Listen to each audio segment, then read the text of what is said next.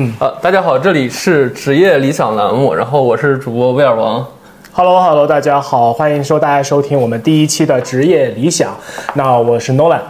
对，然后那个。我觉得录之前，我想简单简单先说一下职业理想这个栏目我们的初衷哈。我我觉得先先聊一下职业理想这个四个字儿吧，因为那个职业理想的离是离开的离，可能很多人会觉得这个栏目肯定是和很多已经离职的老师们去聊天的，但我觉得其实不是。我们做这个栏目，其实看上去是一个很悲的一个话题，但我觉得其实是一个比较乐的一个话题。那我先说一下，我觉得职业理想，我觉得三个含义哈，就是第一个含义，我觉得是现在的工作是否让你萌生了离开的想法，嗯，那第二个含义是说你曾经的职业理想还在吗？那第三个的话，我觉得是你幻想的职业生涯只剩下了想了吗？它可能是个断句，就是职业理想。只剩说话了嘛，就类似于这种感觉，有这么一点递进的关系在里边。对对对，我觉得可能是这样一个含义，所以我们觉得还是我们两个可能和未来很多嘉宾聊天，通过聊这个话题去引导出一些大家可能一些新的职业工作的一个方式，我觉得是这样一个想法。其实就相当于就是从我们自己的故事或者从嘉宾的这故事来发散出来，然后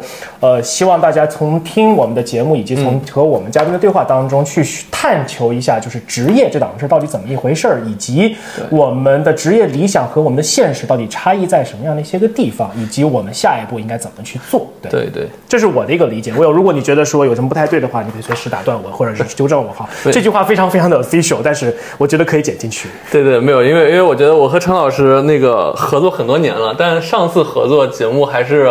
四年前，在抖音上，对吗？对对对，我觉得我我是没想到说是这四年直接我失去了做职业。栏目的一个能力或者说一个资格，然后好不容易最近可能获取了自由，终于可以做这样的节目。然后陈老师这四年好像也没有做类似于内容输出的东西了，已经。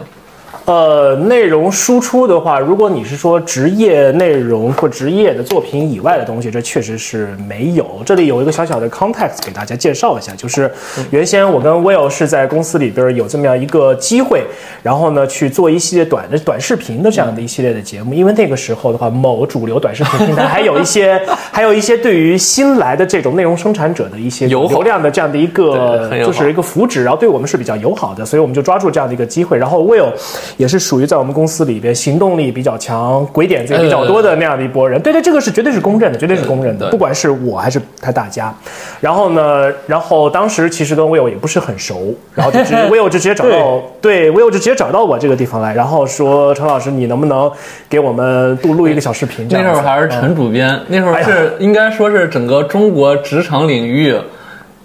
最最主编位置的一个人，就在这个领域，应该是没有人比你这块更权威了，对吧？你你非要把就是在一第一期节目里边就把我的卫星放这么大的话，那以后怎么办呀？大家会大家会听到说，哎，这东兰是谁？然后他就大家就四处去搜寻一下，发现哦，此人也不过如此而已嘛。将近四十岁的人，依然是个非常边缘化的职场人，这到底有什么好吹的？对，你说哎，类似哎，类似于这样子的，所以没关系，就你你放卫星就放卫星，我后面会把这卫星打下来。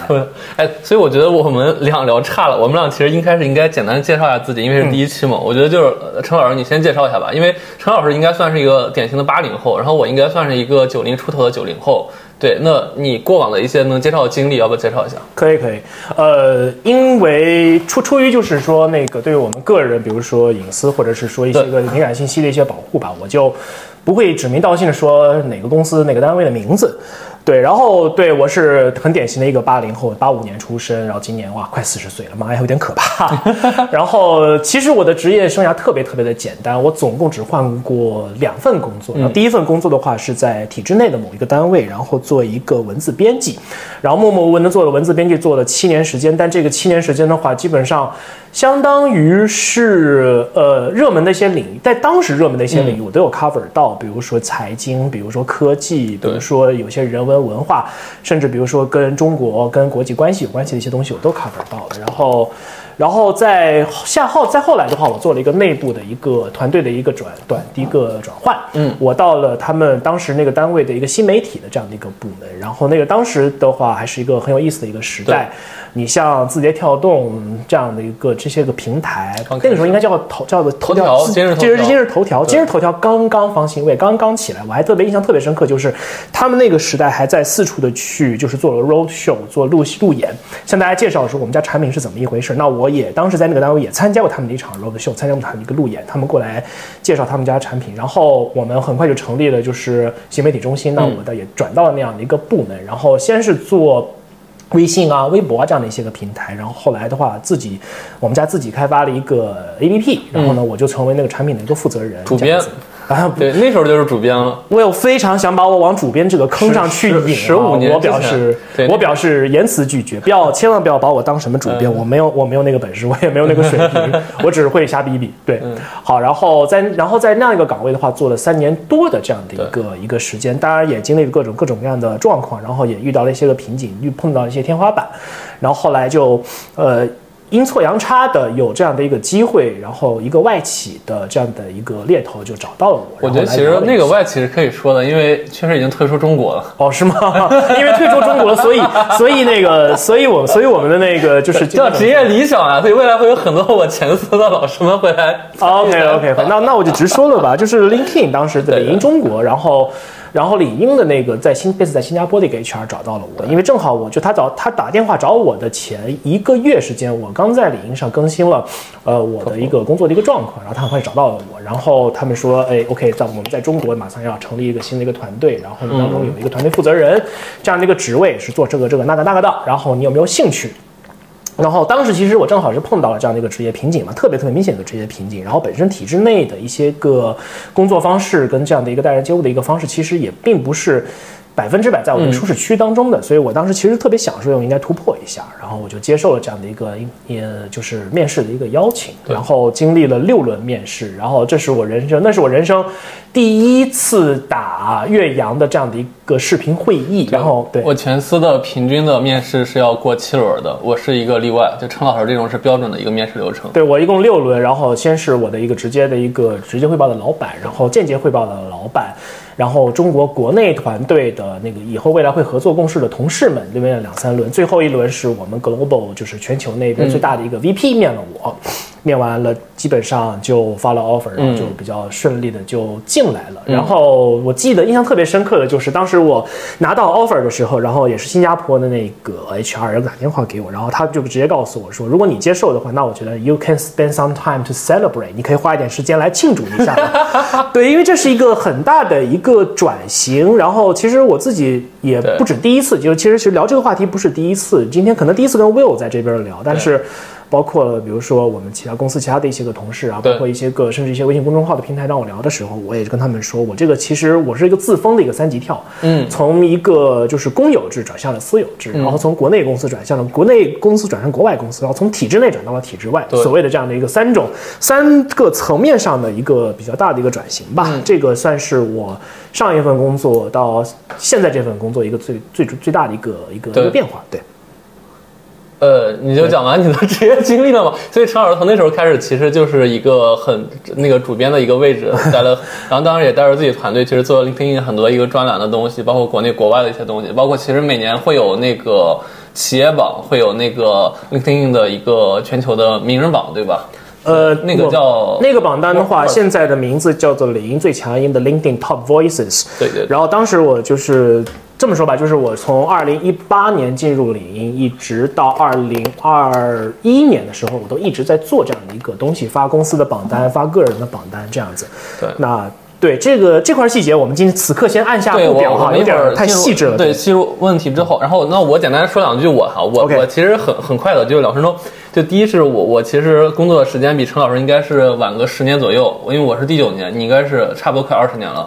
我想想看啊，我二零一七、二零零七年第一次第二零零七年工作，那现在是十五啊，正好十五年。对，十五年，那你比我对多。哎，对，不对，今年今年第十六年，成年的算数不太好，算数不太好。没有多七八年，对。然后我的话，反正就是刚开始工作的话，是在那个某著名的 Four A，然后待了半年到一年，然后又去这个名字是不可以提的。呃，其实可以提，无所谓。然后因为因为还好，因为我很多朋友现在还在那。然后另外的话，就去了某头部最头部的科技公司三十六氪。其实这个之后我我也会聊一些他的内容。对，然后很快离开之后的话，就来到 LinkedIn 和陈老师也是待了四年的同事。然后反正我们关系一直特别好，是因为我们俩可能都是一些比较 open 或者说一些工作跳脱的一些人吧。对，然后在领英，反正后来的话就来到了我前司，这个我就不聊了，我怕 HR 抓我。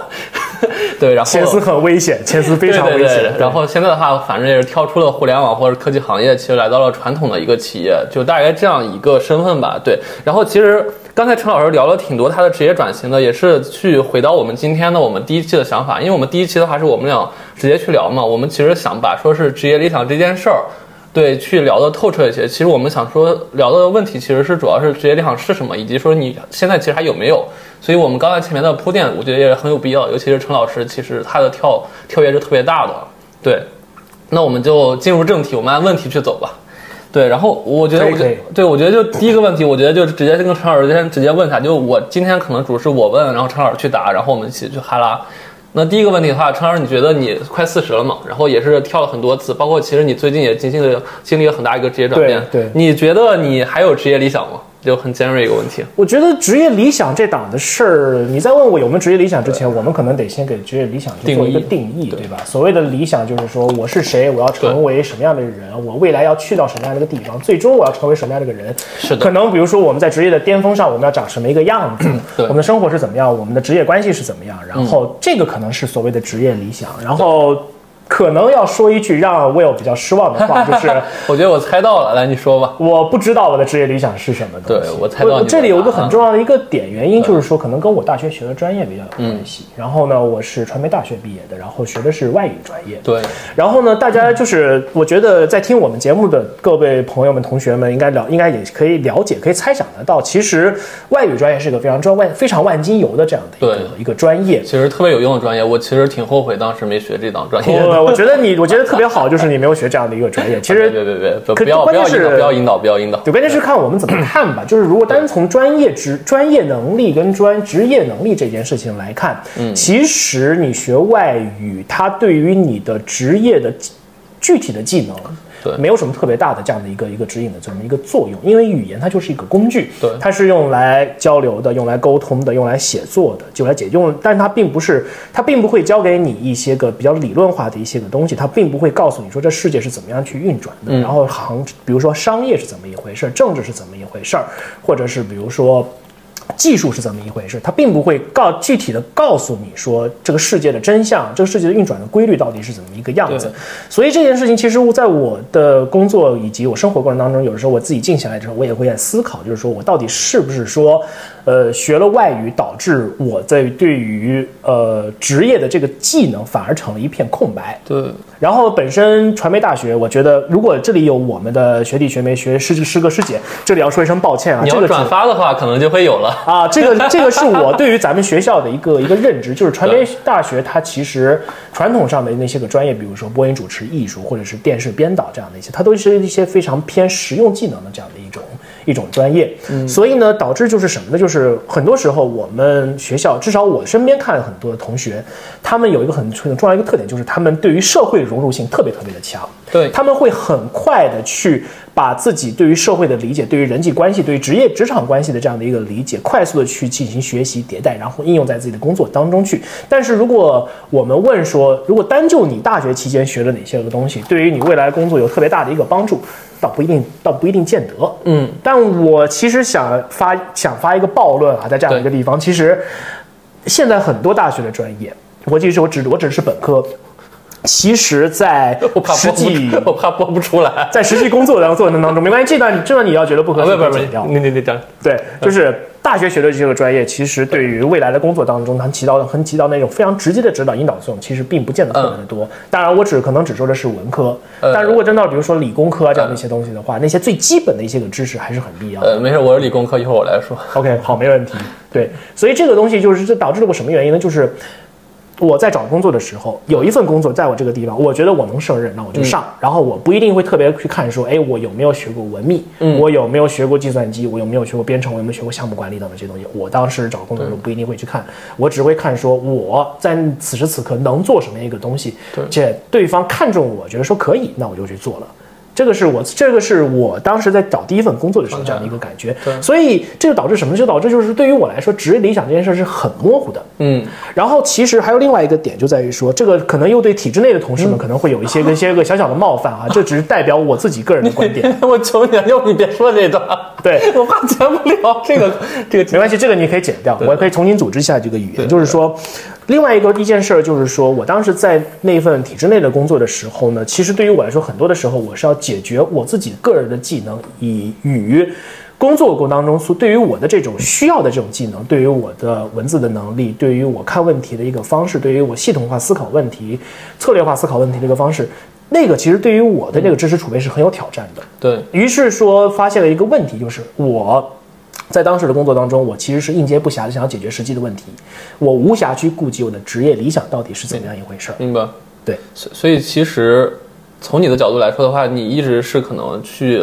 忙于应付工作的一个到六一个又一个阶段，但是你可能在从中并没有去 get 到一个你的就我们所谓的职业理想这个点，可能是这种感觉，对吧？就可能你一直在往下走，然后每一步其实是有一些比较既定的规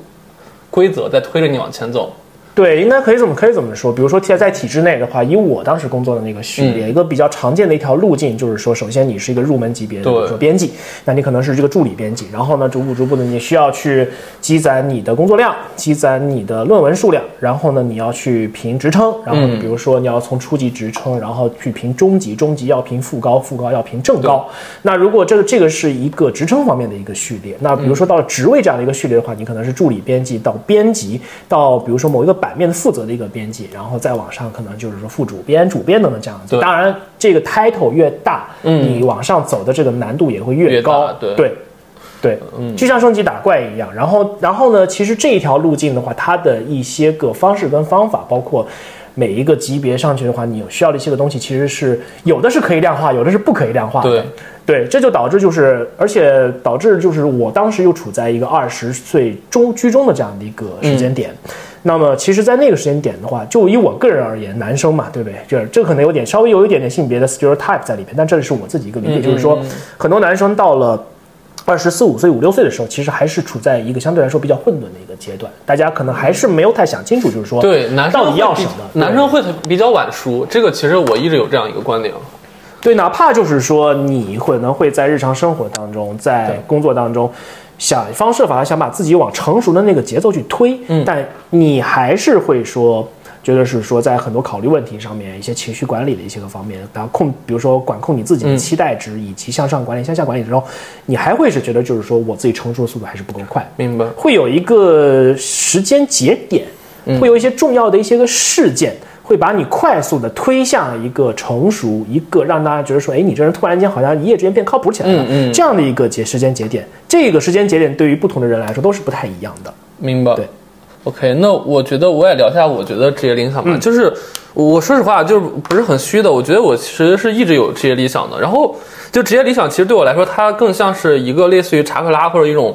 很虚无缥缈的东西，就我没法去描述它。就像很多人，其实我觉得很多人去聊说，我职业理想是当个飞行员啊，当个科学家啊，这些可能我们小时候还会这么说。但是我从小来说的话，我一直是我的我小时候理想可能是我要考第一。为什么要考第一？我可能我我我希望看到更大的世界。对，然后当我进入大学或者怎么之后，我可能因为我是一个我们专业其实是全国排前二的一个建筑相关的专业，就是我既定的路子，其实我是要去地产公司嘛，万宝招进中华龙，我当时目标就是最少进万科，然后当一个工程是什么的。对，但是我后来我其实去了呃就这类的公司去实习之后，我发现我可能并不太喜欢说是我自己专业的东西。对我我其实我是内心一直在寻找一个我职业理想的东西，然后后来我去新浪当时去微博实习，就是类似于。带一帮实习生，然后去做地推的那种一样工作，然后我发现我可能会比较喜欢，就是创意相关的工作。然后往后推的话，我毕业也是放弃了很多很好的机会，去了蓝色光标。其实可以说的，就是我去了一个工资相对是我所有 offer 里最低的一个公司，且可能是门槛入门门槛相对比较低的一个公司。然后，但是我又特别喜欢这份工作，因为我觉得它是很创意的东西，就推动我往前走。然后再往后的话，其实因为就是包括呃 LinkedIn，包括我后来去了呃就是腾讯，其实能说了，就是、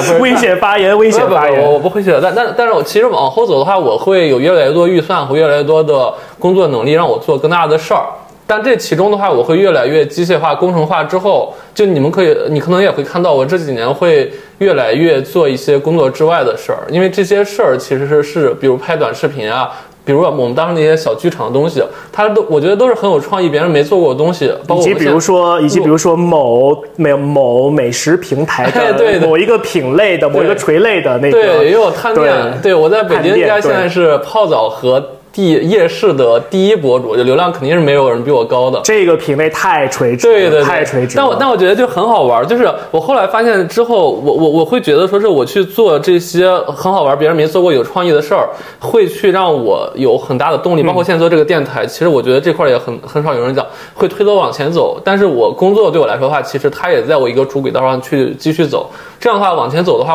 我一直会觉得我有一股就类似于查克拉的动力的东西推着往。前进，但是它不一定是我一个职业上升的一个路径，但它是一个让我觉得我逐渐更完善，成为一个完整的职场人的一个路径。所以我觉得对我来说，其实我的职业理想可能一直在，只是我不想去定义它。但我是知道这个东西他喜欢什么，不喜欢什么的，我会一直给他投喂他喜欢的东西的。我觉得对我来说是这样感觉。所以我可不可以替你总结，就是说，对于你来说，职业理想的话，其实就是一种你要做东西。然后这个做的这个这个东西的话，如果从你的专业来看的话，比如说你是建筑，那可能比如说是一个 planning，比如说一个蓝图、一个设计图，然后一个项目。对。但是呢，但是你一旦你你因为一个工作因为工作的那个经历关系，你又跳脱出了就是建筑跟那个地产这样的一个圈子，那可能你做的一个事情可能是比如说某一个视频的一个 campaign，或者是比如说某一个产品的一个是一个推广的一个项目，再或者比如说哪怕你的这样的一个副业当中，你去探店，然后呢你根据探店做了视频，然后得到多少比如说几万、几十万的一个一个一个一个播放量。对。然后呢，它有一些正向的一个反馈，所以对于你来说，其实职业理想就是我要做一个具体的东西，然后做的这个具体的东西要有意义，能带来给你正向的一个反馈，这就是你的职业理想。至于就是说它的终点到底是怎么样，你有考虑过吗？我我我觉得其实这么描述有点有点大哈，但我我我我其实觉得这样，我我是一个一直没有终点论的人，就是也不是没有，因为我太明白了，因为看了太多书，尤其是我觉得就是你学的知识越多，你会越 get 到。就人终有一死嘛，就是所有人终点肯定都是去世，这个就大家都明白。为什么我们突然间跑跑这个话题对对，但但我想说的是，我我因为一直知道这一点，而且很明确的知道这点之后的话，我是一个一直可能稍微活在当下的人，就是我可能一直会遵从于我此时内心的想法，然后。呃，未来我我会看到它，但我是深刻明白到的，我其实不太能把控了未来，因为未来说实话很多时候是运气决定的。但是我其实遵从于我此刻职业理想的一个想法，可以去让我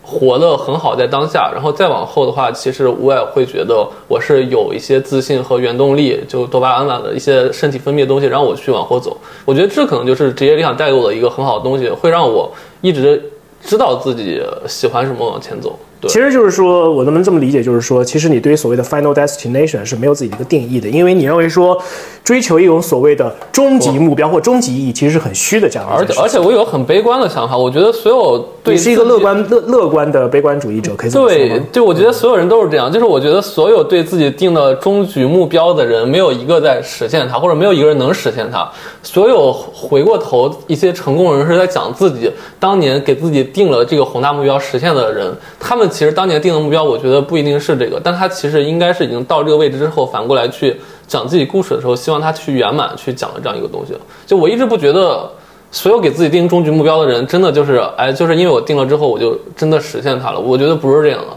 就只能说是你活到了此刻，你可以回过头讲那些东西，加一些故事成分。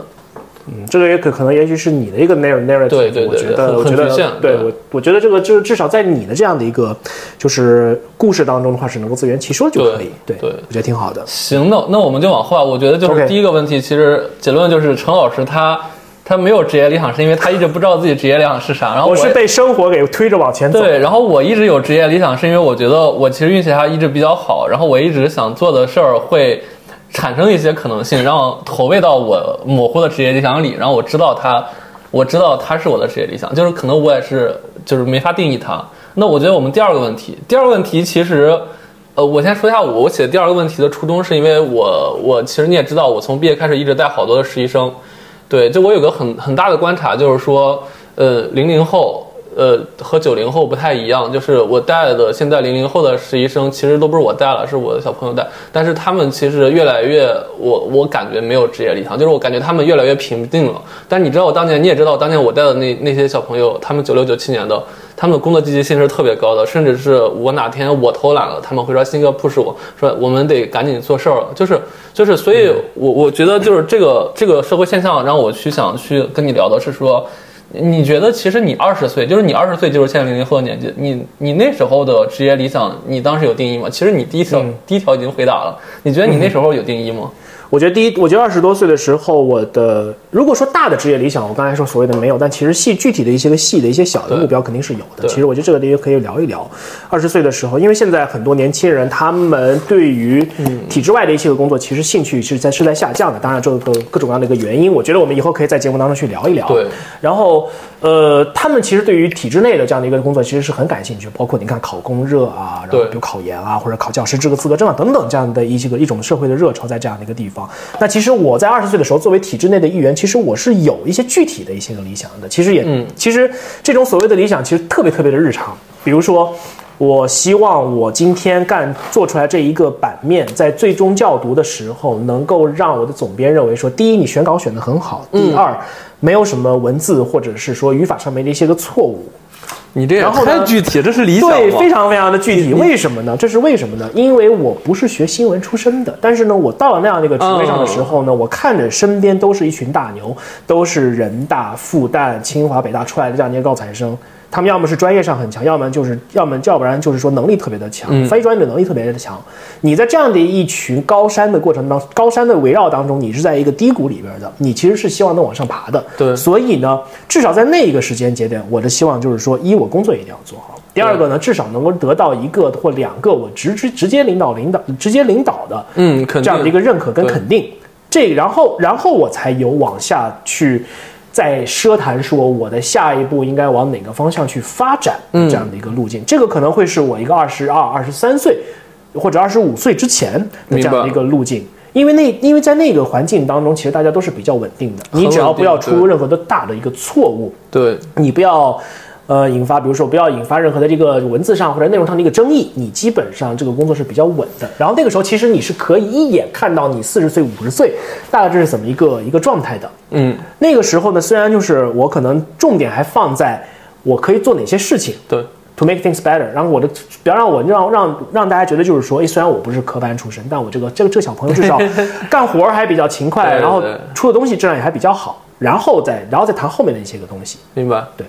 呃，那我说下我二十岁吧。其实我觉得我二十岁的时候职业理想很明确，当时我的职业理想就是进万科、进中海，就是对，就是我学地产的，我要面子嘛。然后我觉得我你要进这个行业的大厂，我就要拿第一。我从小到大永远是这样。我我我，如果我在这个行业，我一定要做到最好。对，包括我现在可能有些争胜的一些理念也会让我去做很多事儿。对，所以我当时理想其实就是就是为此的话，我在大二末到大三的时候，我直接去了中海去实习。就是别人实习可能是学习为主，然后工作为辅，但是我话基本上就全 all in 在了，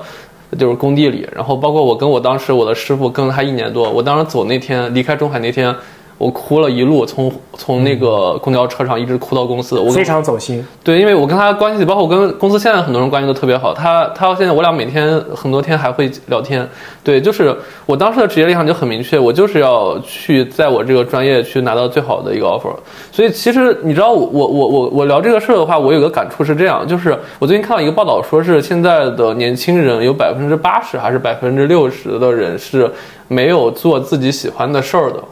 我觉得这个，我觉得我倾向于相信百分之八十。对，尤其是以现在这个经济的环境的话。嗯，对，所以我在想说，我当时我那个环境，其实很多同学，其实我们还都动力满满的。其实我那当时很明确的，然后我也会有很强的一个开心的一个方式去做这件事儿。对，所以我觉得其实这个还是挺挺有趣的，在过了八年之后会变成这样。对，我觉得这点我还跟你区别还挺大的，因为我一直都是一个挺佛的这样的一个人。对，对。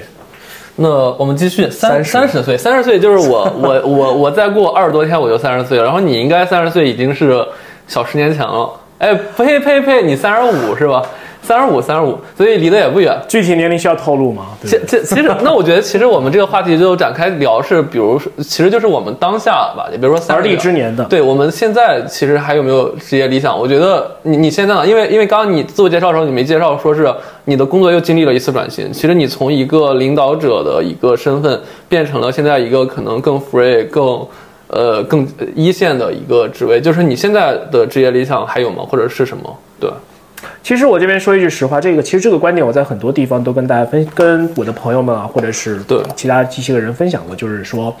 呃，所谓的管理岗，在管理岗这档这档的事儿，因为因为我们既然提到了嘛，那我就我觉得就就就就着你的问题来说，嗯，管理岗这档的事儿，其实我并不觉得它是一个我的职业理想，对，为什么呢？因为在大多数的人的这个观念当中的话，如果你做到工作到了一定程度，你不进入管理岗的话，你的下一步就必然就是一，你年纪很大，需要听你的听更年轻的人的指指挥指导；第二个就是说你的可替代性太强，你随时随地很有可能会被人 kick kick off。因为没有在做实际的事儿，对吗？呃，实际的事儿可能是另外一回事，但是重点就是说，大家关键可能就是说，如果你没有去进入领导领导岗位的话，你的替代性其实特别的强。对，当然可能也是我的运气比较好，也可能是真的是因为领英它 LinkedIn 它这一个文化跟大多数的中国公司，甚至很多的这种科技公司都是不太一样的，很不一样，很不一样。我们公司的文化可以，我们我们可以掰开了讲讲四五期都没问题。对，LinkedIn 它会让人。它就是 Billy 一直和我讲的一句话，对，就是说是王鑫，你做这件事会让你觉得成功吗？如果成功的话，你别考虑别的，你就去做。包括 Ada，他所有给我的 push 的东西就是。就是你就应该做这些事儿，你要做成。就是 LinkedIn 它会给你营造一个所有人都在帮你的一个身份，对，所以你就对，这是一个比较独特的一个文化的跟一个氛围吧。因为毕竟就是我从一个体制内跳到了一个外企的这样的一个氛围当中，其实很多东西就除了 celebration 那一趴之外，你很多东西你是要需要重新的去 reshuffle 你的这样的一个想法，你的一个计划，你对未来的一个规划，以及你看问题、解决问题、上上向上下管理的这个方式，它是一个非常。大对于我来说是天翻地覆级别的这样的一个变化。其实对于我来说，我可以说我在这个公司干了五年时间了。但是呢，我可以说我在前三年的时间，我一直是在要以我的旧的一个观念去改变我旧的一个观念，来适应新的一个环境、新的一个文化的这样的一个过程。嗯，所以呢，三十岁的一个理想的一个工作状态呢，对于我来说，其实依然是就像刚才我所说的，我是一个没有一个特别具体的职业理想那么人。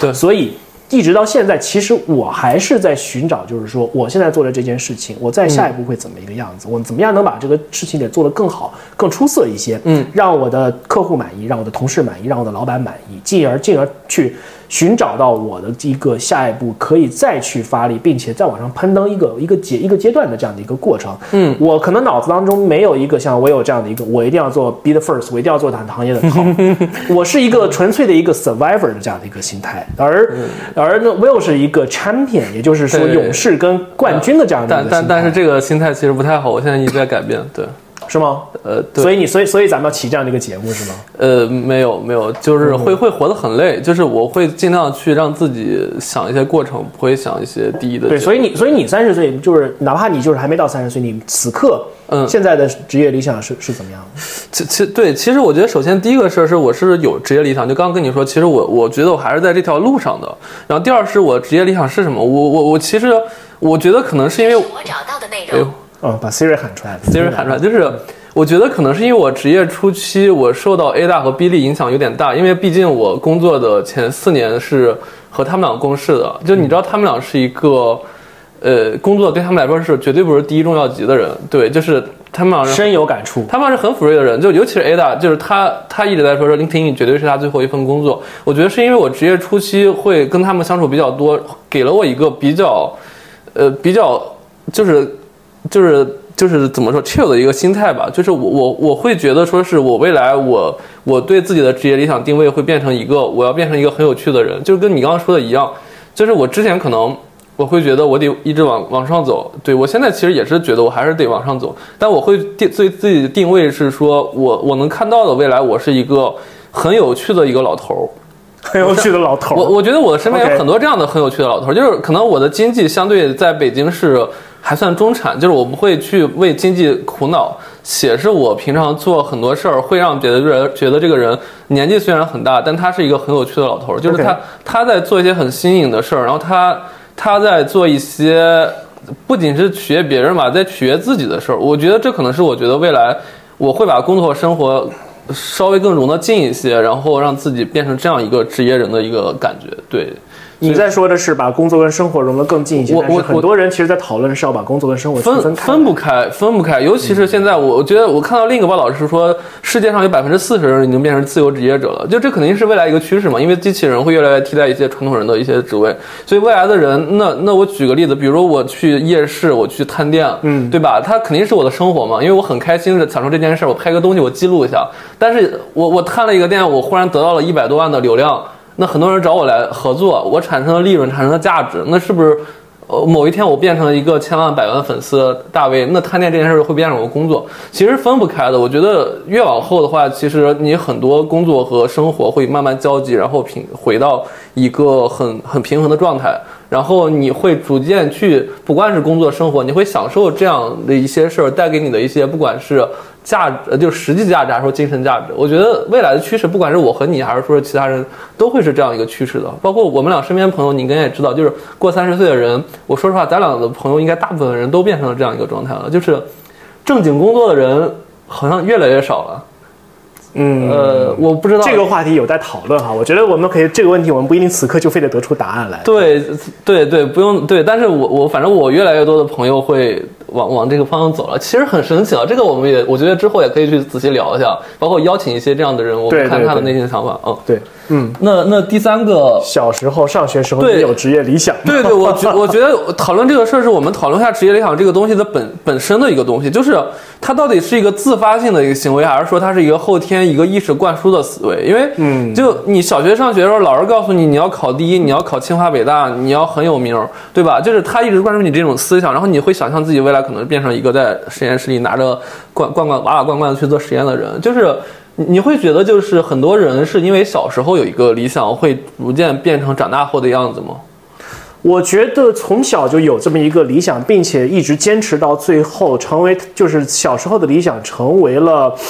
现实当中的工作，并且依然乐此不疲的贡献自己，然后去发光发热的这种人，肯定是极少数。为什么？如果他是多数的话，那么各大主流媒体也不需要去花那么多的精力去报道那种这种在职业上从一而终，然后从小到大就坚持这样理想的那些人了。他肯定是一个对，因为我对我自己的定义是是个普通人。普通人他要应对各种各样的问题，他要应对自己的生活，应对自己生活当中的一些个关系，等等这样的问各种叫就是生活是非常鸡毛蒜皮的。因此呢，我们的理想永远都是被鸡毛蒜皮所左右的。对，此刻可能我缺钱，那可能我就需要。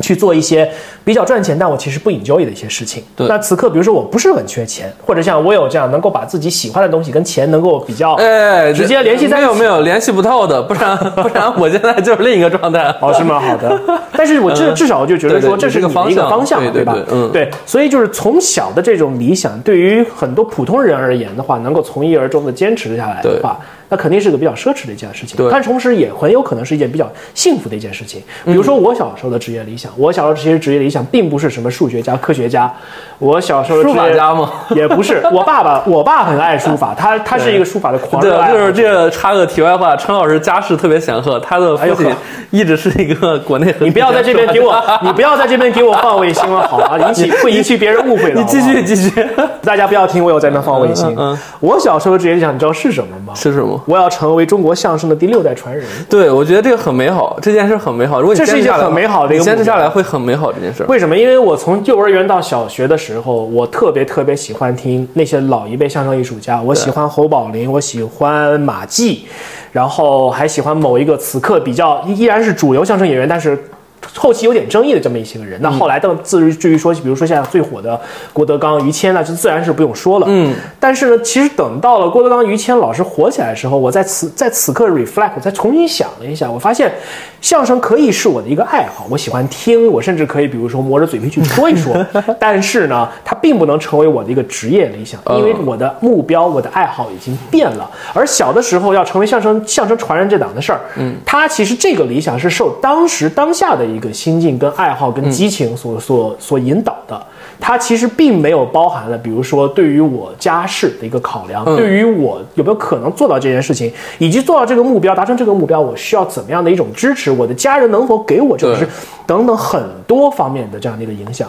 普通人的小时候的职业理想，真正能够在二十岁、三十岁的时候真正落地，一直做这个事情的。我此刻说一个暴论，不多，很少，很奢侈。对，所以其实陈老师观点是，他会觉得说是职业理想其实是一个原发性的东西，但是的话，呃，其实能实现的是微乎其微。对，它是一个原发的，但是它在生活过程当中会不断的受影响。对，但是其实我是另一个观点，就是对我来说，我我觉得我其实是一个典型应试教育的人，因为我下一期会做一个叫小镇青年的一个话题，就是因为我是一个典型小镇青年，我我的家乡是四线五线的一个城市，然后我从小的学习环境。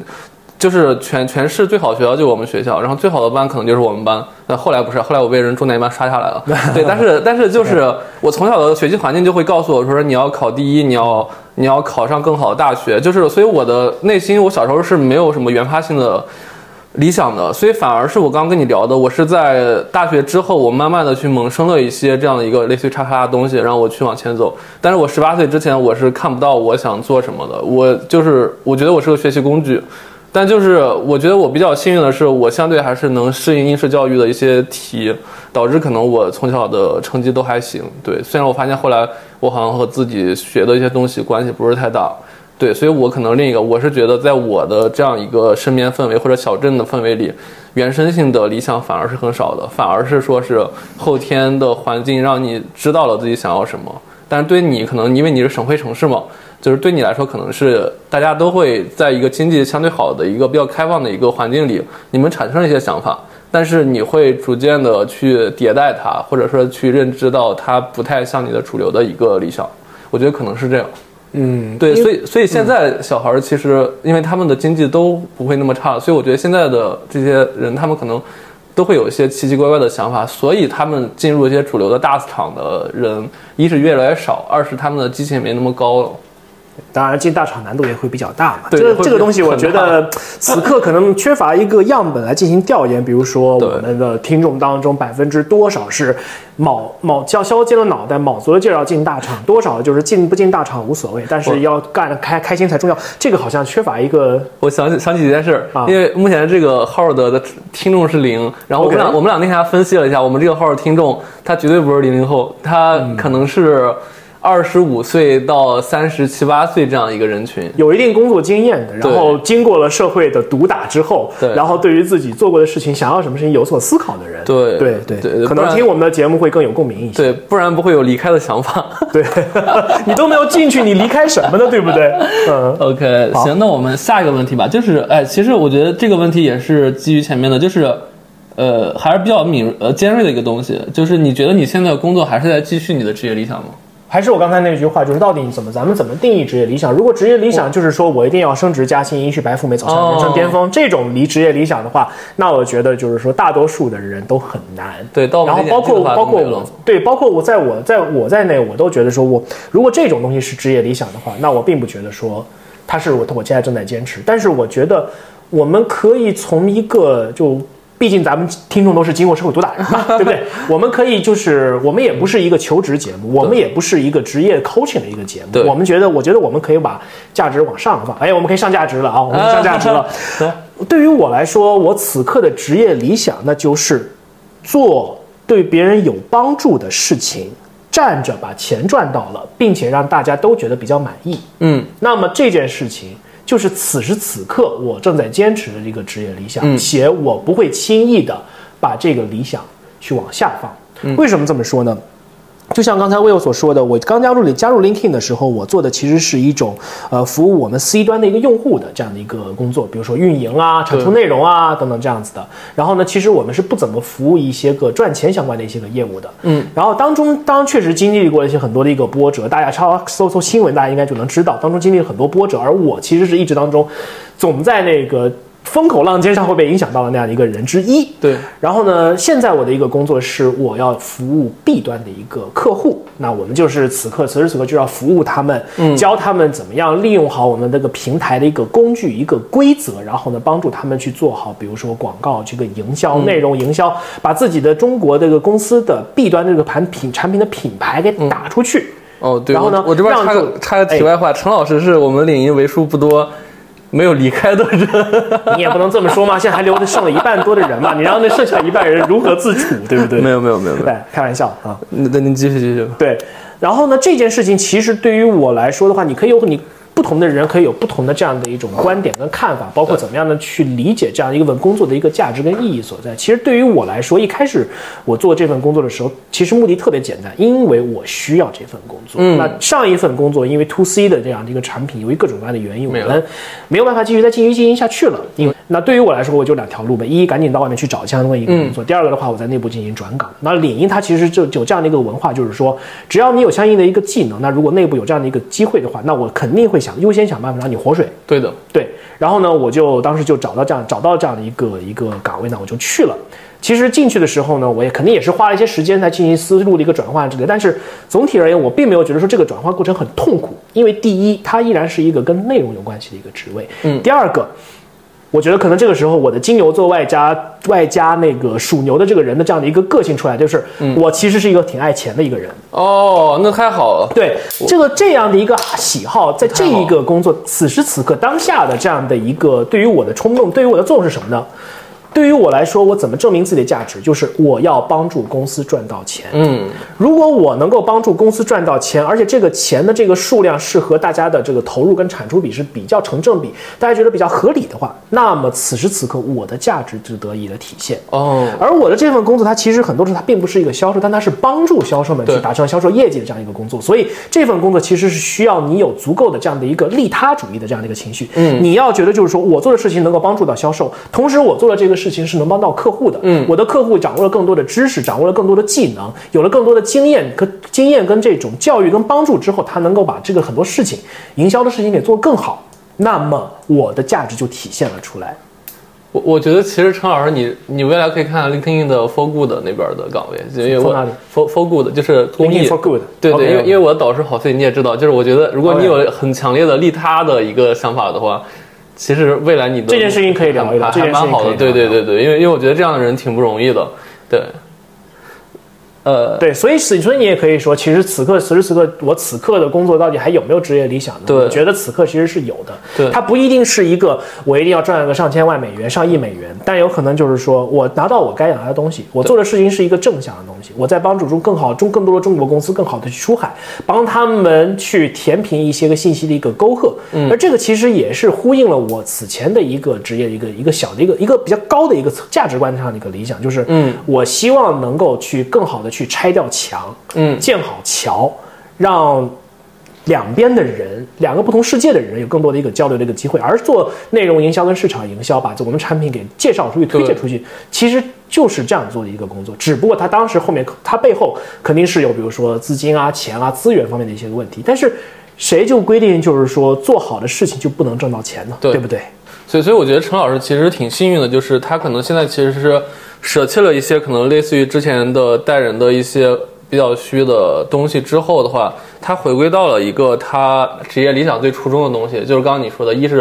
for good，就是那个利他的一个东西；第二是可以赚到钱，因为你你又是一个对钱有敏感性的人，我是一个对于物质的安全有一定要求的这样的一个人。对因为物质的安全才能够让我更好的就是说照顾好我身边应该照顾的人。对对，所所以所以回到我，就是我刚才在说的说那个对还在继续你的职业理想嘛，其实。就是我我我其实是一个特别难的人，是因为我我身边的朋友，包括我老婆都知道我我有点尴尬，是因为我我又觉得我需要钱，但我又是一个图名不图利的人。就是当你把一个，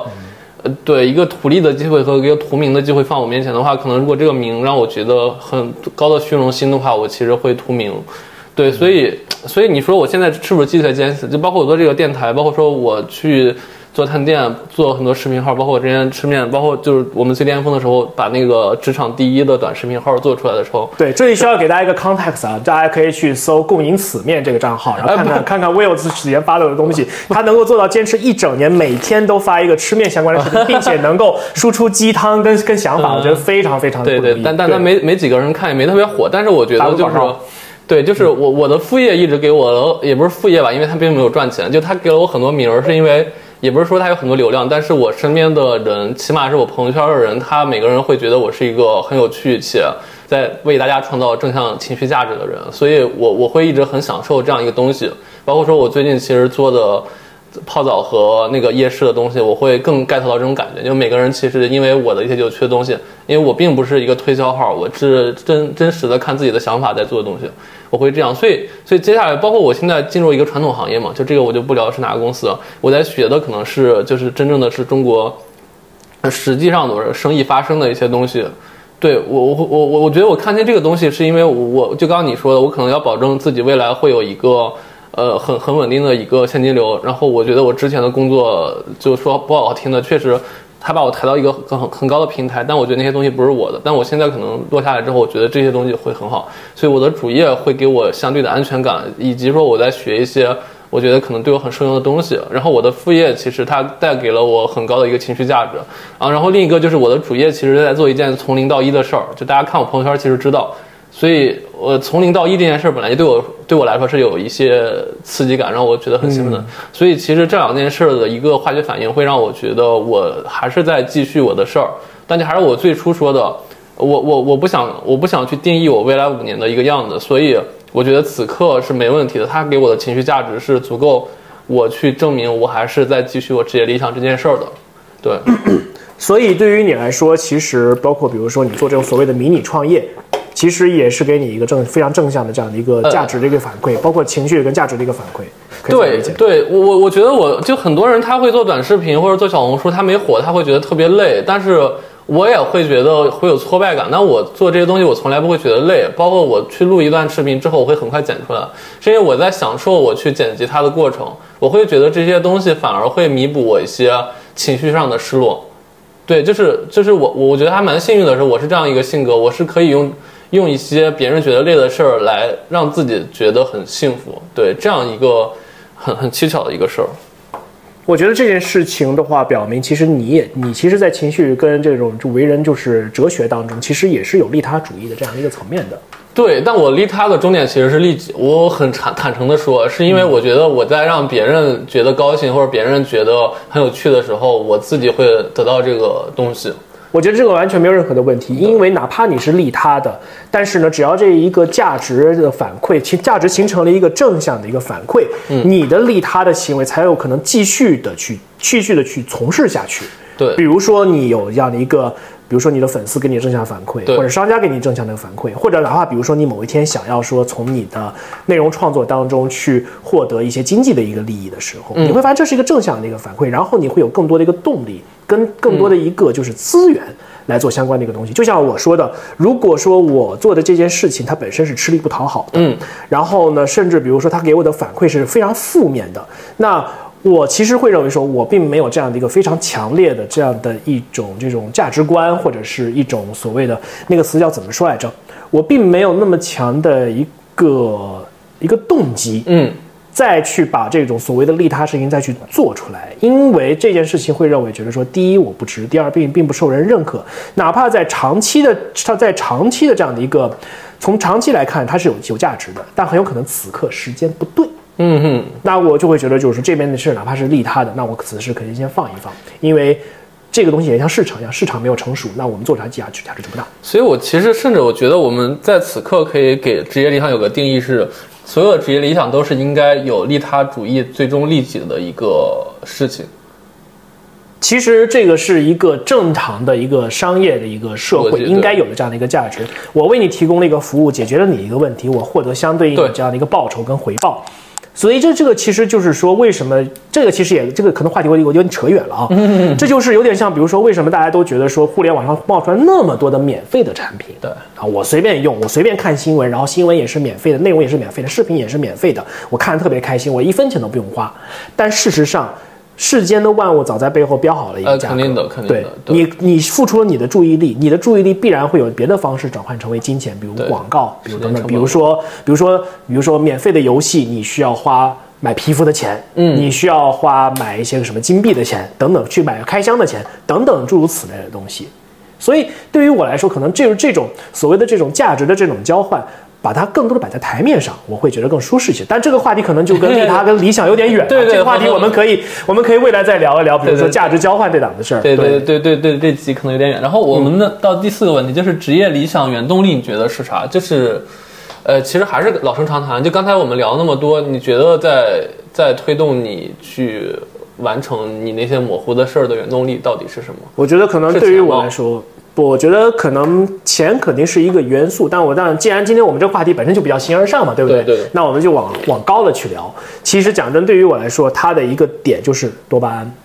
嗯，对对对对，我特别我特别同意。对对，这个这个我们是没有商量好的，这个是没有事先 没有事先彩排的。对对对。为什么这么说呢？因为多巴胺这件东西它特别的神奇，因为我们都是人，人本身什么人是动物。人其实，在做很多事情的时候，它本身是有一个比较自然的这样的一个动因在促成他做这样的一件事情的。比如说，我今天过来跟 Will 来录这期的节目，我跟 Will 其实有段时间没有见面了，其实见到他我很开心。那见到他我很开心，这个多巴胺就产生了。上次见面还是我离职了倒数第几天，还是我在国贸上班的时候。对，我们我们在我们在一个小馆子吃了一个面，然后聊了聊，大概是一年以前了吧，都。不不不，四四个月，因为我入职四个月。天哪，你居然还记得这么这么而而且你记得吗？我们上次见面，我们约好要一块录视频，对，录录录这个播客。对，是这样子的。过了这么久，拖延到那么久才开始录。对，四个月，大家可以看到，就是说我们的执行力真的是很成问题。对，然后这是这是一个，比如说，我觉得我看见到我也我很开心。对。这是一个动因。那比如说，我给客户做了一个 workshop，比如说我跟客户做了一个 session，对，他们觉得说，哎，这个问这个 session 这个 workshop 真的解决了我问题。那此时此刻，或者是未来一两周之内，我立刻就能够把我教你，他们就能立刻把我教他们的东西应用到他们的工作当中去，解决他们的一些问题，见到更多的实效，然后转换成为他们的销售、他们的线索等等这些事情。这这这个可能是我的职业范围之内一个东西了。对，那这件事情他们给了我正反馈，此刻那可能我会觉得是多巴胺产生了，那我觉得特别特别开心。那如果说我完成这一系列的这样的一些个工作，然后呢得到正向的一些个反馈，那可能比如说反馈在了客户的正向反馈，正向反馈到了我老板那个地方，老板哎，比如说在某个会上表扬我一句了，说哎这个项目做得不错，那我们会觉得说哎很有正向反馈。还有比如说比如说体现在了比如说工资上面、奖金上面，对，那对于我来说也是个更更是正向的一个一个反馈。但是我会发现工作的职业做的越做的越后面，当这个。物质方面的一个安全感逐步建立起来之后，金钱跟实际物体物品给到你的这样的一个正向反馈可能会有所减弱，因为你因为这个东西的达到你一定阈值了。但是呢，客户、同事、朋友给你的正向反馈，他会他是他是会不断的有各种各样不同形式出来的。在这个阶段的时候，我会觉得说，你多给我你，我得到了更多正向反馈，那这个东西其实对于我来的问题就是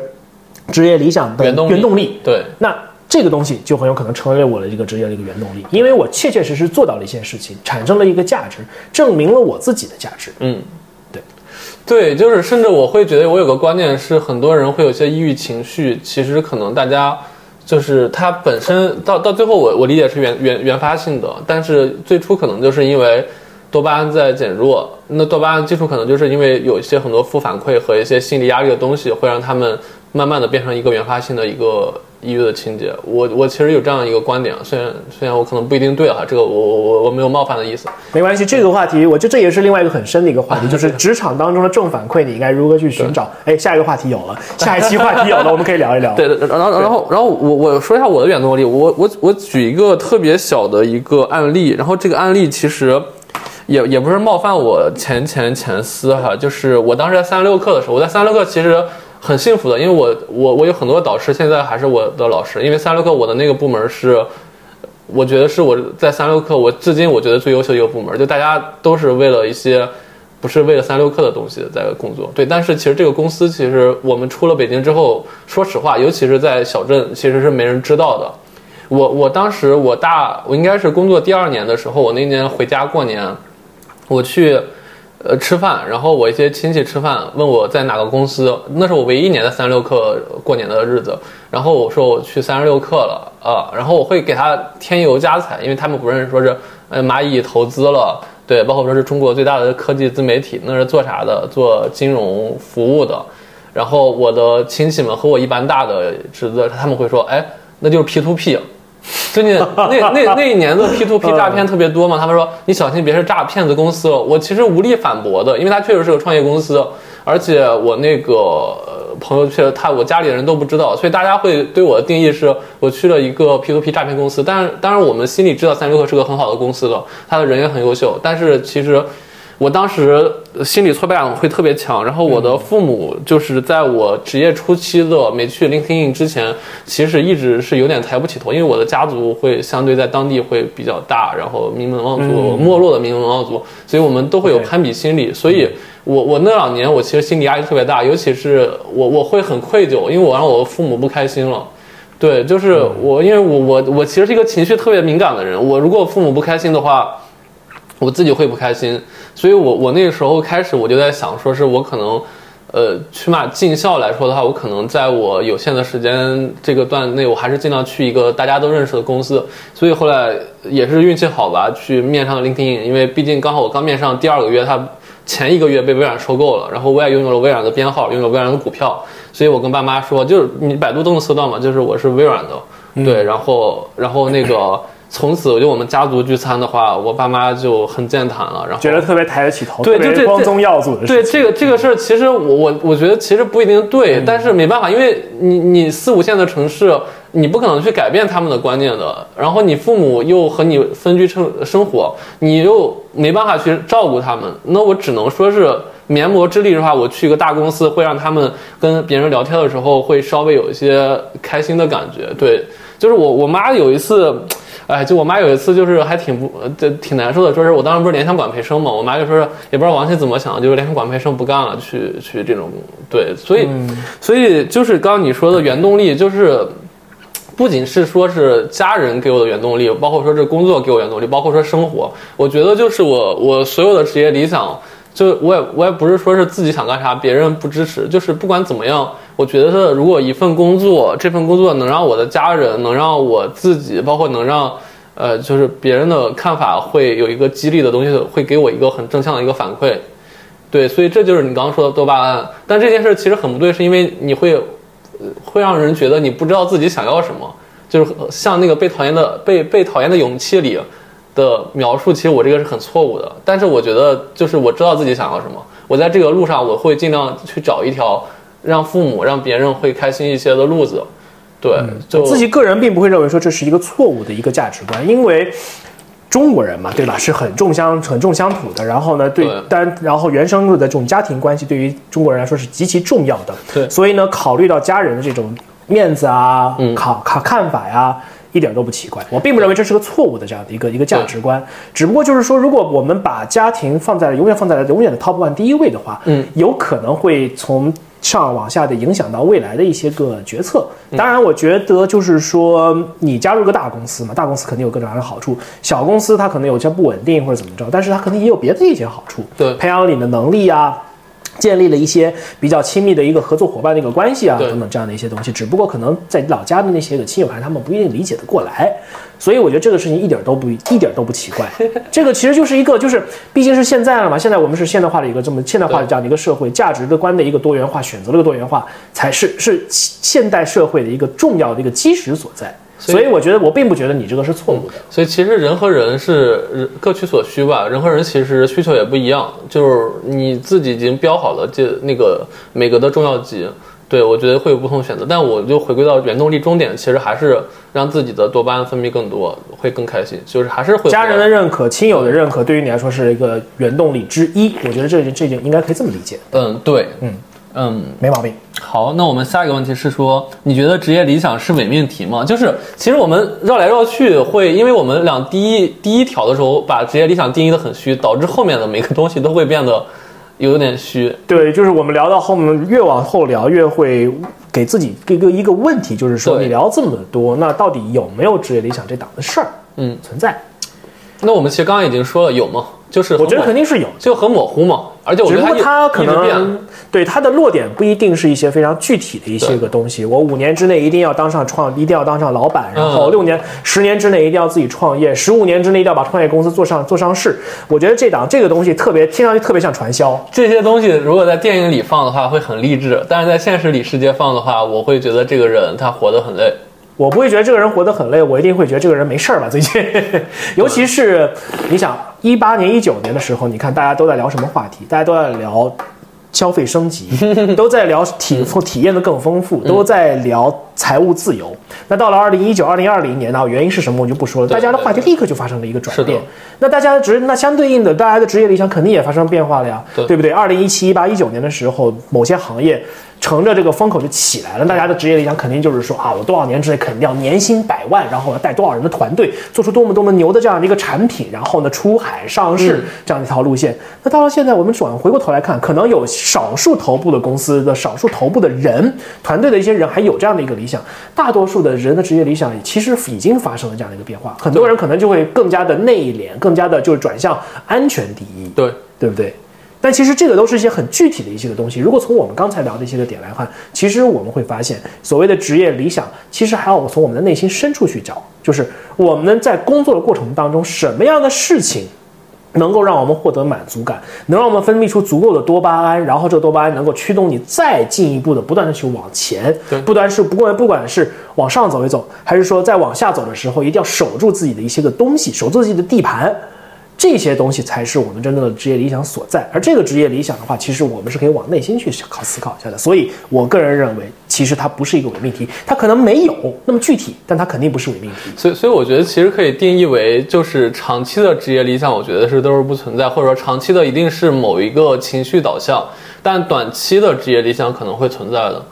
对。嗯，短期、长期，我觉得说不一定。嗯，我觉得还可能还真的是跟某一个时间节点、某个时间段，大家的一个生活状态跟工作状态是有关系的。反正就随时变化。中短期之内肯定是会有这样的一个趋势在这样的一个地方的。对，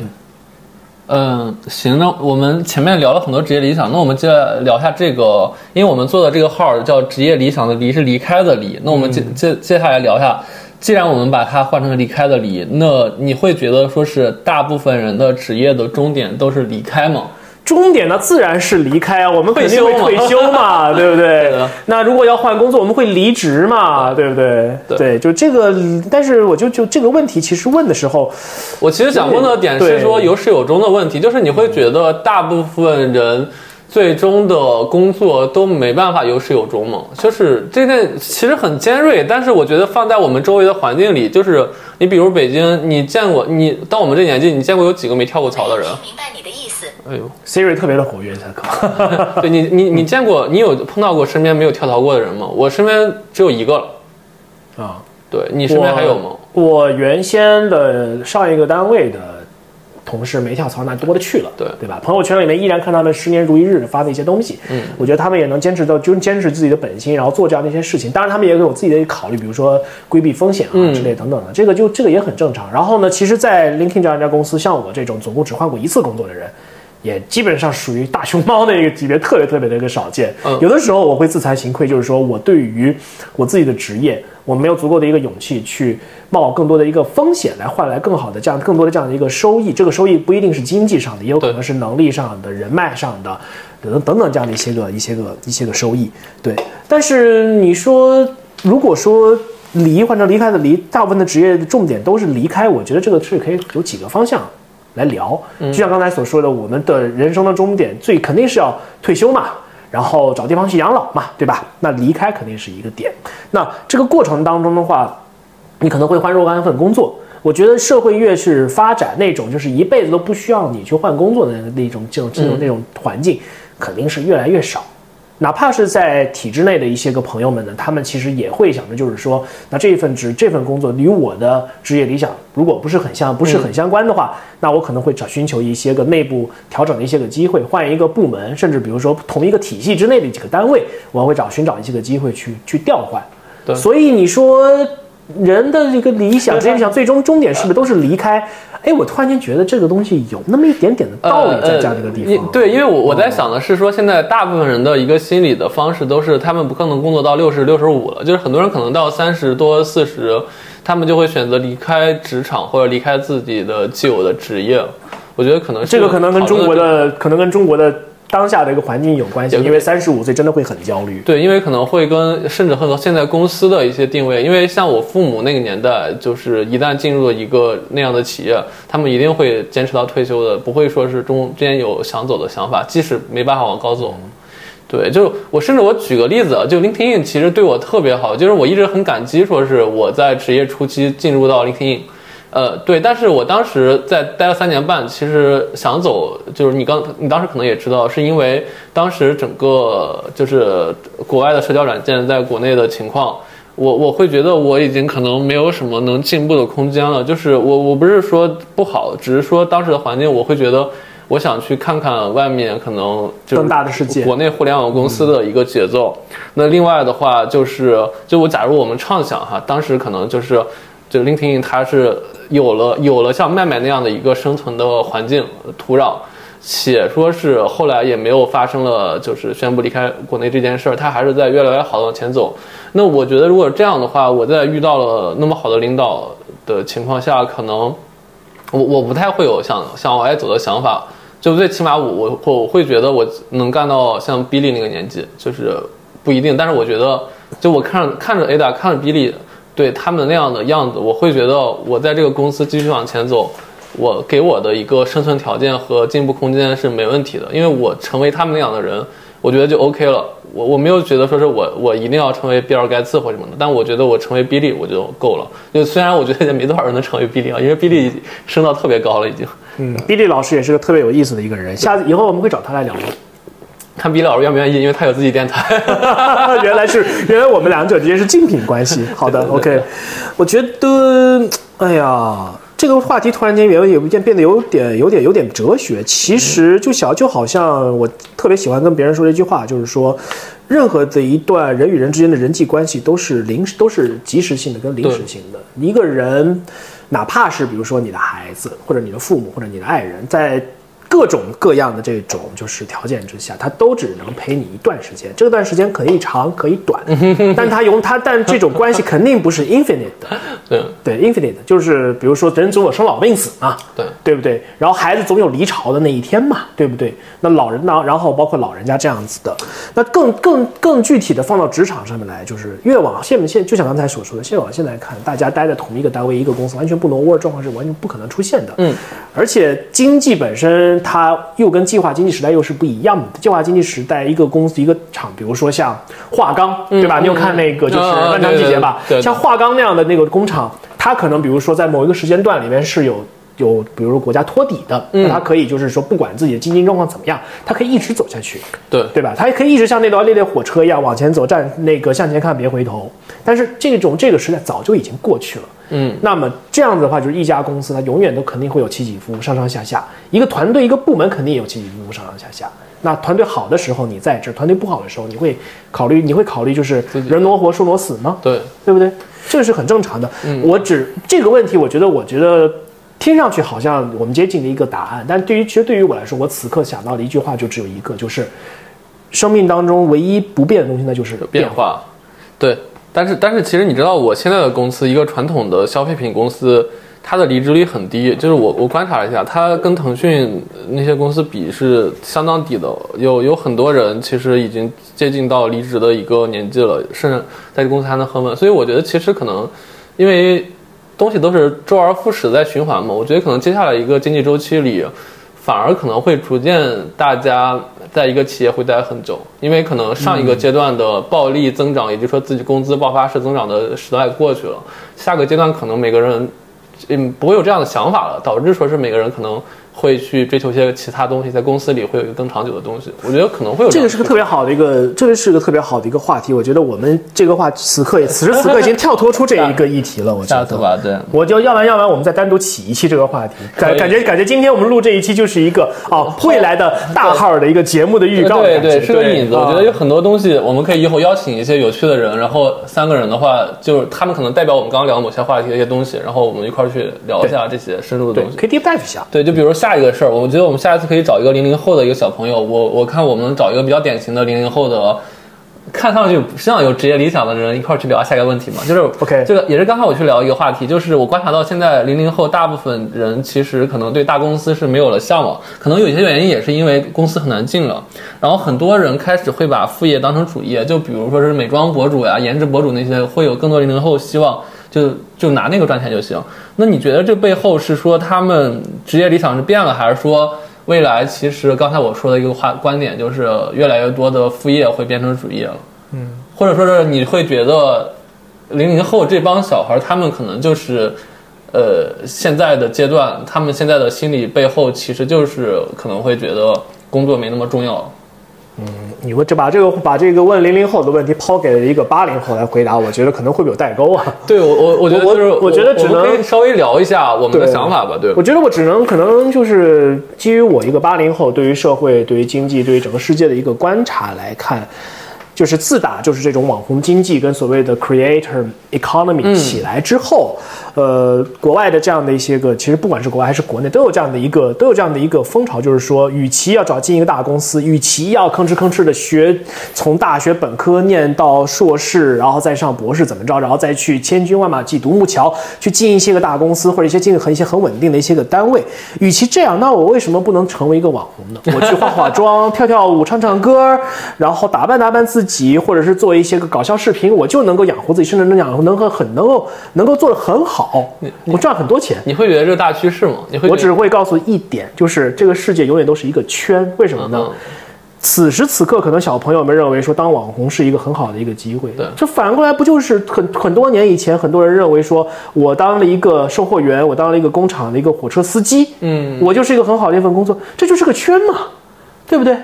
因为经济它是一个摆，它就是一个钟摆，它有上有下，它有周期。不同的周期里边，人们对于自己的经济的一个未来的一个状况，自己在自己如何与这个社会、这个世界这个经济去相处，大家是有不同的一个看法的。对这个时间节点上面，当网红拍搞笑视频，你的收益更高，那么此时此刻我就会愿意去当个网红。但是越往下走的时候，当大家发现。当网红经济跟这种 creator economy 越来越多的被头部的一些个大的机构所把持，比如 MCN 这样机构把持的时候，当当网红变成了一种上班打卡的行为的时候，要赶 due，要去赶 deadline，要去赶，比如说我这个明天之内我必须把这个视频做好剪出来，而且要看我的 KPI 的时候，你还会觉得这个东西是一个副业吗？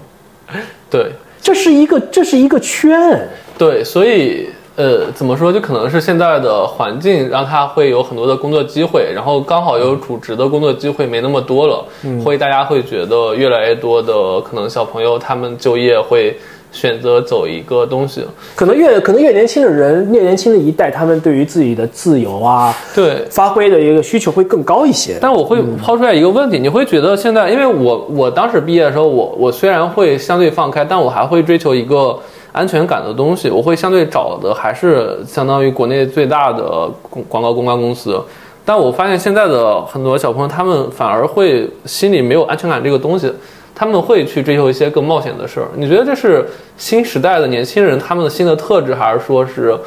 呃，就刚刚你说的，可能确实是主业的工作变少了，他们无奈只能去选择这样东西。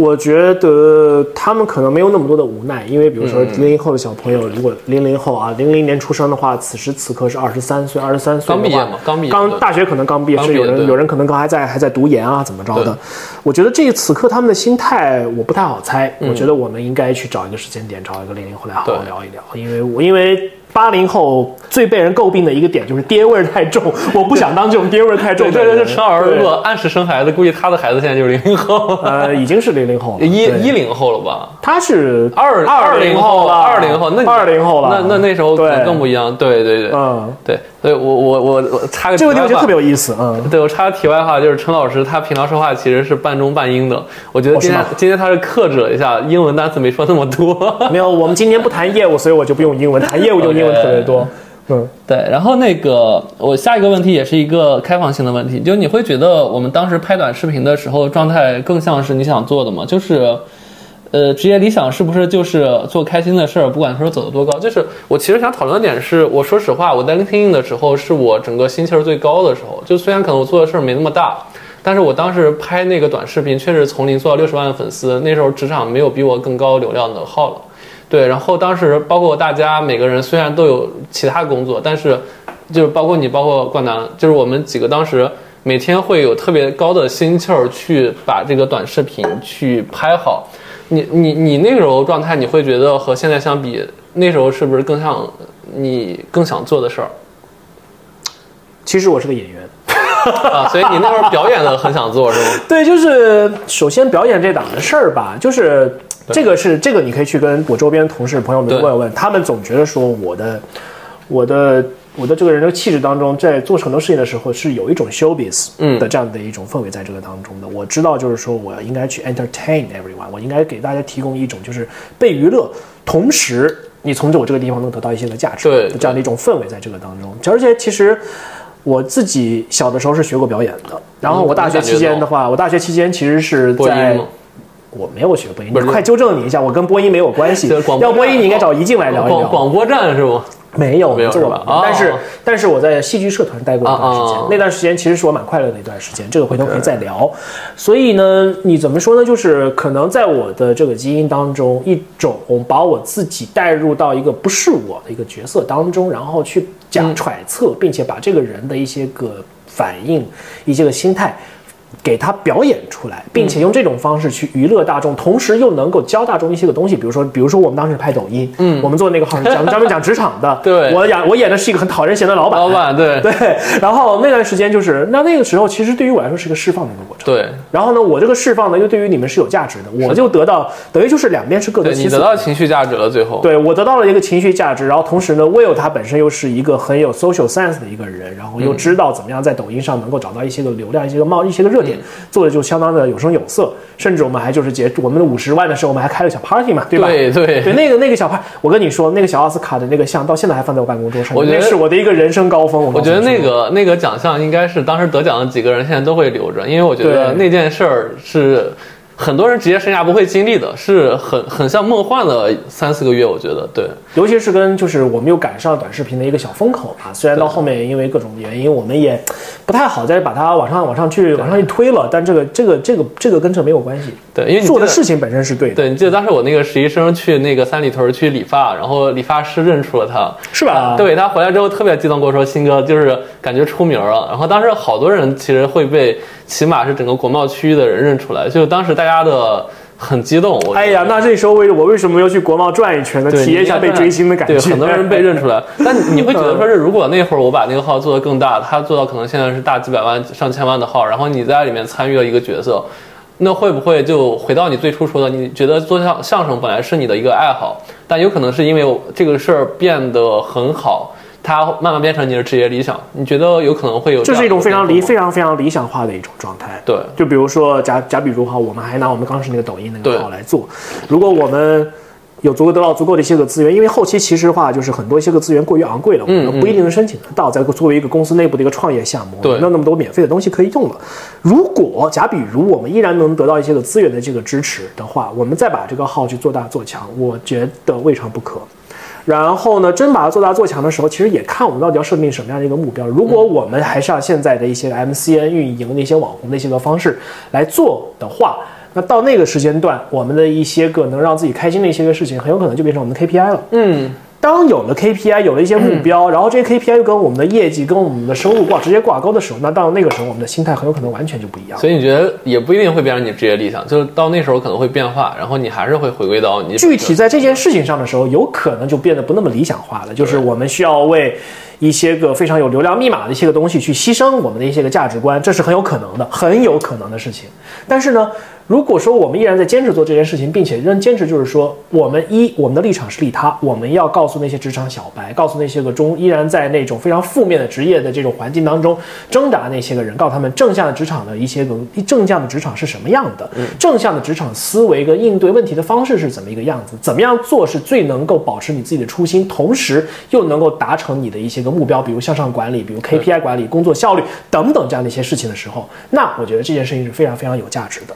所以，其实我会现在想象中的职业理想是什么？它会是一个又一个的小气泡，就是它会很多的气泡同时在你心里去冒起来，然后每个泡泡它会因为空气膨胀嘛，它会越来越大。但是没有一个理想可能会大到一直存在，但大家可能每个泡泡到某一个阶段的时候都会被戳破，戳破那一刻，可能你所谓的那一刻的职业理想就被戳破了，就没了，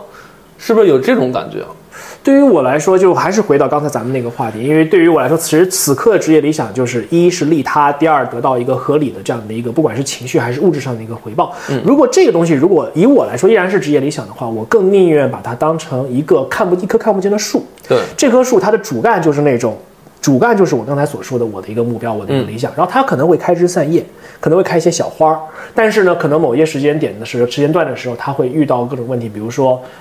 很糟糕的天气，对被狂风吹、狂风吹了，被暴雨打了，然后被冻着了，然后呢，可能花儿就谢了，叶子就落了，嗯，然后甚至比如说它的一些个枝蔓就会被挤裁掉、剪掉，嗯，但是呢。只要它有这一个主干在那样的一个地方，那我就觉得就是说，至少在职业这件事情上面，我是有我自己的底线跟目标在的。我认为说，这对于我来说是一个正向的一个职业的一个目标。嗯，那我就依然会想办法找到一个合适、适合我的这样的一个环境，然后我逐步的朝往上去爬。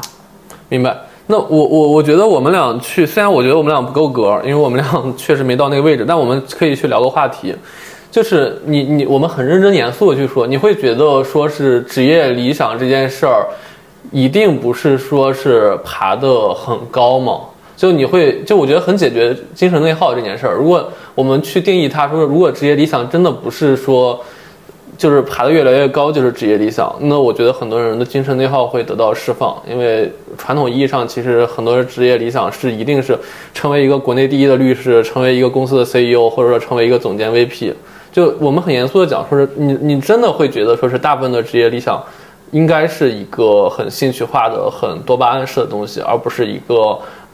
特定的 title 或者说一个特定的位置吗？我觉得这个事情可能跟各每个人不同的这种生活哲学。还是有一些有关系的吧，比如说有的人他们就铆定了说，我一定要当一个 top 级别的律师啊，或者是怎么着的。但是从宏观的条件来看的话，其实在这几年当中的话，就因为全球都不是很景气，嗯，这样的一个时候，我们再去保有这样的一个，听明白你的意思，你的还是个男生，我终于把 Siri 给喊出来了，你的是个男生，嗯，对，是这样的，嗯，你我把我把手表摘了吧，没事没事。好，我们看，我们刚才继续刚才这样的一个话题，就是这个其实是跟人有相关的。看关键看你这个，就是也许也许我是希望成为 top 级别的产品经理、top 级别的律师等等这样的。但是呢，整个大的环境并不能允许所有的人都成为这样，都成为这样的一个律师。成为社会最顶部的这样的一些个精英，永远都是只属于少数人的。肯定这件事情，这件事情，我觉得很多人他知道这一个点，对，但他其实并没有内化成为我去怎么样去看这样的一个世界。看这样的一个经济，看这样的一个环境的这样的一种一种思路，嗯，然后呢，然后就产生了这样的一些个精神内耗。当然，精神内耗产生原因会非常非常的多。我觉得以后我们可以单独再不会有人没有精神内耗的，永远所有人都有都会有的，对，都会在。这是人的一个身体本质产生的东西。对你就是会反人的构造就是这样，就会反出想不断想的各种各样的一个问题嘛，对不对？然后经常，然后就产生这样这样一个精神内耗。我觉得很多时候我们就想清楚一件事情，就是你到底想要的是什么？对你到底想要怎么样一个？程度以及你想要这个东西，你到底能不能为之付出那么多的代价？对，想清楚这件事情的时候，你也许也许就是没有那么多精神内耗，你可能会发说，哎，我再够一个我是可以的，或者再想清楚，就是说很多事情是不切实际的。哎，所以我觉得其实有些人他真的就想很明白，他觉得我的职业理想就是赚更多的钱。我其实挺羡慕这样的，因为我我我说实话，我很不要脸的说，如果我真的跟你说我的目标就是赚巨多的钱，我觉得别人也不信。虽然我觉得。我又说我不爱钱这件事，别人也不信。但如果你能明确到说我要赚更多的钱，其实你会更有方法，就不一定说你走得多高，但是你可能去开个饭馆，开个洗澡洗浴中心，嗯，也能赚更多的钱。我觉得真的特别好。就是如果一个人真的能具象到这一点的话，他会活得很明白。我觉得这个事情，一个是说你要能够特别具象的把你的一个目标放清楚；第二个的话，你能够判断得出这件事情当中的坑在什么地方。然后呢，你能够相对应的去趋利避害。趋利避害这一档的事情，其实是很多人在职做职业选择、在做投资选择、在做人生选择的过程当中比较缺乏的这样的一种。基础的一种一种能力，很多人在情在情绪在就讲我们常说的上头的时候，他们是忘记了趋利避害的这样的一个最基本的人的一个需求的，所以他们会有一些很虚妄的一些个想法。然后呢，比如说，比如说就是不计代价的冲进了股市，冲进了债市，冲进了什么样一些个地方去创业去投资，然后输的血本无归。对。在这样的一个地方，可能对于我来说，也许这个跟我从小的受到这个家庭教育有很直接的一个关系。尤其是我母亲，我母亲她是原先是银行出来的，做银行的人永远想到的一个最大的一个前提就是我怎么样做这样的一块业务能够保证我能够不亏钱，对对吧？所以呢，他给我输入一个输灌输的一个价值就是说一定要有风险意识。这就好像我们比如说，也许很多的朋友都有做过，比如说到银行去做理财之前。这个产品经理的这个这个业务经理肯定会给你做一个风险的这样的一个调研，你多少岁啊？你有多少的资产啊？你有没有股市的经验啊？等等这样的一些个事情，然后他会给你一个建议，你是稳健型还是激进型还是保本型等等，他会这样子的。其实，在很多人在做很多职业选择或者是人生选择的时候，他们是没有做这样的一个 assessment，没有做这样一个评估的。你没有评估到，就是说你付出多少的代价去做这样的一件事情，你从情绪上跟物质上，你都是可以承受的。嗯，我我觉得正常的话不会，就所以，我我今儿还在跟我老婆在聊，其实现在整个社会是很需要职场规划师这样一个职业出现的，就是这个人，就是像那个亚平老师，像高林老师，就很多老师他们其实，在四五岁、十岁的时候会转转行做成这样的，但其实我觉得这样的一个职业很重要，就是因为，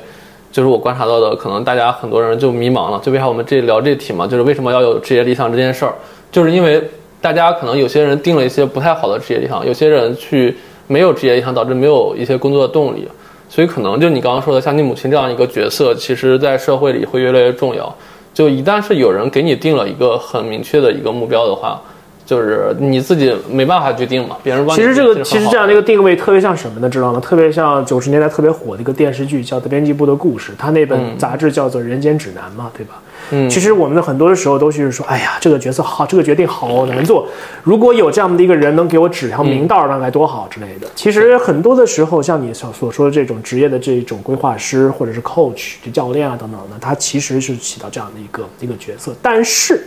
我想说的就是说，其实现在对于所谓的职业这个规划，大家还是有一点点争议所在的，因为这个世界变化太快了。你在做职业规划的时候，其实有的时候会发现，你做的规划做的特别的好，但是呢，一切的前提就是经济是处于上行的一个周期。对，一旦经济进入下行周期的时候，你如何自保，如何自我防卫呢？这是一个问题。是的，对吧？这只是其中的这样的一个例子。所以我觉得，与其说是职业的这样的一个规划，其实不如就是说把职业放到我们整体人生的大盘当中去。来做个评估。这两天有一个老师特别的火，姓张那个老师，具体名字咱就不说了。他就是给高考的考生去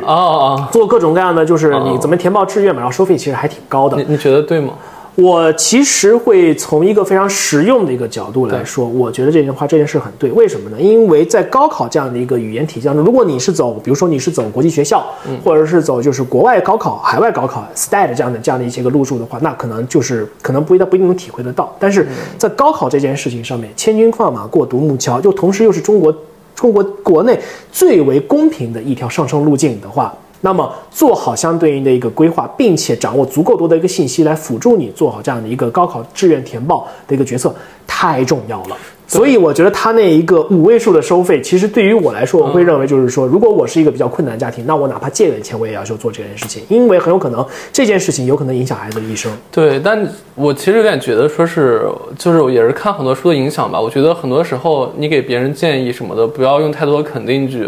就是你，你可以给他提到建议，但是你别告诉他你就应该这样，因为最终决定权还是在你身上。你可能只是讲讲一些利害关系、一些趋势或者一些你看到的现象。就是我我我其实我会有争议的是，我是觉得那个老师他说了太多肯定句，就会让某些专业直接就比如说是你刚开始工作的那个专业就会消失，这样也不是太对的。但是我觉得这个就扯远了哈，还是回到最初，就是我觉得。就是我们刚才聊的话题，就是就是可能是如果当时做这个东西做得更好的话，就是职业理想的话会随时调整嘛。然后说是需不需要职业规划这件事儿。嗯，我觉得职业理想肯定是会在不断的调整。但就像我，我还是坚持我刚才那个观点，你背后肯定是有一根主心骨的。对，因为你怎么样的从你的这个生活当中获得你的快乐的一个快乐跟这个你的满足感，你的这样的一个获得感，并且支撑着你继续好好的活下去。嗯。继续好好的支持你的这一个家庭，它肯定背后是有一根暗的藏隐藏的这样的一根主线在那样一个地方的。这个东西其实是跟你的性格、跟你的为人处事的一个方式、跟你的一个家庭如何教育你、巧你小的时候怎么思考等等这一系列的元素。结合起来，得出了你一个主线在这样的一个地方。比如说，我我的我的主我的主心骨可能就是通过利他的方式获得一个合理的一个回报。嗯，那可能对于你来说，可能就是说我要好更好的支持我的家庭，并且在社会的这个名誉这件事情上面，都做到一个我能够接受的家人能够接受的一个范围。可能对于就是说钱和名誉都很重要。可能对这个东西是你的你的职业规划的一个背后的一个主心骨。呃，可能是，但是其实也。应该应该没有那么绝对了啊。那可能就是我我没没没还没有还没有挖掘出我有内心的一些隐藏的一些个需求。没有会会会会是家家庭对我来说肯定会重要的，因为我我是希望我的父母我的爱人是开心的，我不会说是是因为我的工作的关系会让他们每天生活在很大的悲哀之中，我这个我没办法接受。对，呃行，然后我觉得我们这个差的有点远了，但聊了一些社会现实，但我觉得这个电台本来就是应该是聊一些想说的，就是太。太一一句话到底的话，其实也也也没有，毕竟我们是没有台本的，对对对对，因为我我也失去了做这个节目的意义。所以我觉得今天这样聊特别的好，就在于说我们其实你看，我有今天给我列了这个七八个，其实没怎么安排聊的，对，没有任何安排。但是这个问题是列好的，我只是看了一眼，但其实我甚至还有点怀疑说这个问题到底值不值得回答。这但是事实证明这个些问题很值得回答，对，而且每一个问题单单独拎出来，我们都值得做一期节目。所以今天这期节目呢，更多是起到了一个巨大号的一个目录的这么一个作用。我们未来很有可能会就着。某一些话题，一个或若干个话题，找一些朋友啊，一起来分享，来聊一聊。也希望就是说，如果我们有听众的话，欢迎大家就在评论区里边，就任何的一个话题，随时随地的跟我们去，就是分享一下你的一些想法。对，而且我有个观点，就就算没有听众或很少的听众，我觉得这些东西沉淀下来，是自己未来回过头来的一个很巨大的财富。就像我四年前还能写职场文章的时候，我现在写的那篇职场第一年、第二年，我回过头去看。我觉得我写的很多话是留下了当时的一些心情，因为我此刻可能会迷失，呃，就比如说是我职场第一年，我当时写了八个字：穷的真实，富的虚伪。就这八个词儿，在我后来离职的时候，我发出来之后，我无数的朋友们都特别认同，以及说是去转发去各种东西。我觉得其实我们录这些东西，沉淀下我们此刻的思想，是可能会帮助到未来的我们的。这个我觉得是更重要的，对。对，这个可能是对于我们自己的这样的一个一个价值。如果说我们聊探讨了这些问题，包括我们自己是我们输出的一些个观点。如果说我们今天说的这些个话，然后问出来这个问题，您不管是同意不同意，有别不同的一个想法，您在评评论区里边聊一聊，嗯。到了某一天，也有可能真的就是沉淀为我们自己，包括咱们听众的在在内的咱们大家一起，对于职场、对于职业理想的这样的一个思考，然后呢，能够让自己，比如说，不管是找回初心，嗯，还是说找回咱们自己的一个原动力，还是说能对能对于过去的想法，过去的想法能够对于你现在的思考，你现在此刻的精神内耗有一些一点点的这样的一种一种就是启示跟启发，哎，善莫大焉，善莫大焉，特别有意义，对。行，那我们回到这个发散问题的最后一个问题，我觉得这个问题也是一个挺挺有意思的一个题儿的，它特别像一个电影。呃，回到最初，如果回到二十岁的话，你还会做出当时的选择，成为如今的你吗？嗯，其实我虽然就像我刚才所说的，我可能换换工作机会，这换工作次数特别的少，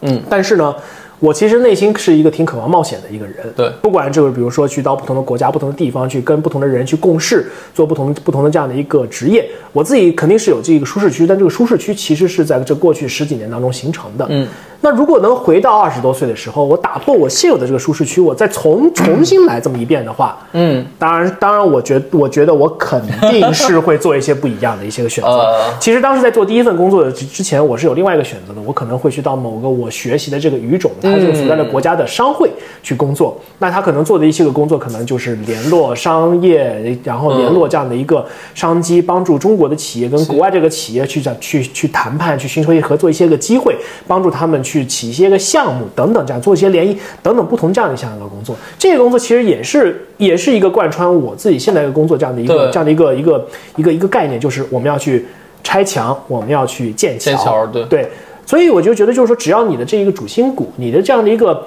能够驱使你把这事情往前推动去做的这个原动力依然在。那不管是做什么样的一些个事情，你都可以去尝试不同的这样的一个机会。当然，这只是如果啊，以及另外一个如果就是我最好能带上我这十五年的所有的工作经验跟所有学会的这样的一些个技能，能够回到二十岁，那再好不过了。嗯，所以所以其实我理解你的想法是说，你如果回到二十岁，你会去放弃一开始的比较稳定的。我理解当时那个可能会有一些家里的影响，确实家里影响特别大。对，因为你的家族还是比较旺盛的。对，然后你会去选择如今的一条路，就提前去选择你如今的一条路，因为你在现在看清了此刻你的职业理想，你会直接一开始就走这条路。我可能是一开始会更选择趋向于一种就是。有更少的一个稳定性，但是却有更多的一种新鲜的一些个东西去挑战，去更做更多的去连接沟通，沟通中国跟外国，连接不同的人，连接不同的文化之间的相关的一些个东西。哪怕我因为文化的一个差异撞得头破血流也没有关系，这也是我应该学的一些东西。对，然后回到我，如果我觉得我回到二十岁，我我我跟你的想法还真不一样，我会觉得我还会选择当时的路，成为如今的我，因为。我其实觉得，我一直跟很多人在聊，说我的人生特别幸运，就包括我说实话，我小时候做题。我我我摇个骰子，我都能选出对对的答案。我 就是这什么骰子，我也想要。没有，就是我我从小我蒙题的打的那个准确率很高，然后我在人生的不同阶段又一直在遇到贵人，嗯，包括说这中间遇到你，遇到 Ada，包括说我后来，甚至我在三六课的时候，我遇到我当时的老板，现在都是我的导师，包括我其实后来遇到考 C，其实遇到我爱人，就是我其实一直在遇到一些很好的人，然后大家给了我很多的安全感，然后包括我又维持了现在的很多关系。对，因为这些安全感让我去有有能力去做一些别人觉得很有趣，但是其实收益率很低的事儿，因为我有这样的权利去做了，然后成为了如今的我。我其实我觉得我现在还是一个很有趣的人，就是看上去我我走进一个学校，别人会觉得我还是个学生，就因为我的精气神儿可能还是特别像我在上学的时候的样子。就是因为这些年的这些选择，让我可能没有去很早的去进入一个。怎么说？就是特别消耗你自己，对沉稳且可能服从于一些规则的我。对，其实现在我还是拥有一个很强的叛逆属性，以及说是打破一些原有规则的这样一个状态的我。我觉得其实挺好的，就是我再重活一遍，我去选择其他选择，我很很不一定会成为现在的我。我举个例子，也不是不好。如果当时我留在了地产，我去，因为我现在一直跟很多人聊，说我很多同学都读博士了，然后都是副教授了，对他们现在其实过得其实是比我好的，包括未来他们会更好。对，就是我一直跟很多人说，我专业其实特别好，我当时稍微好好学习一点，我是能继续读。有点凡尔赛。对，或者说是我去地产，就是我我的我的结拜兄弟们有有些在地产已经到总经理级别了，就是我还挺羡慕他的，但是。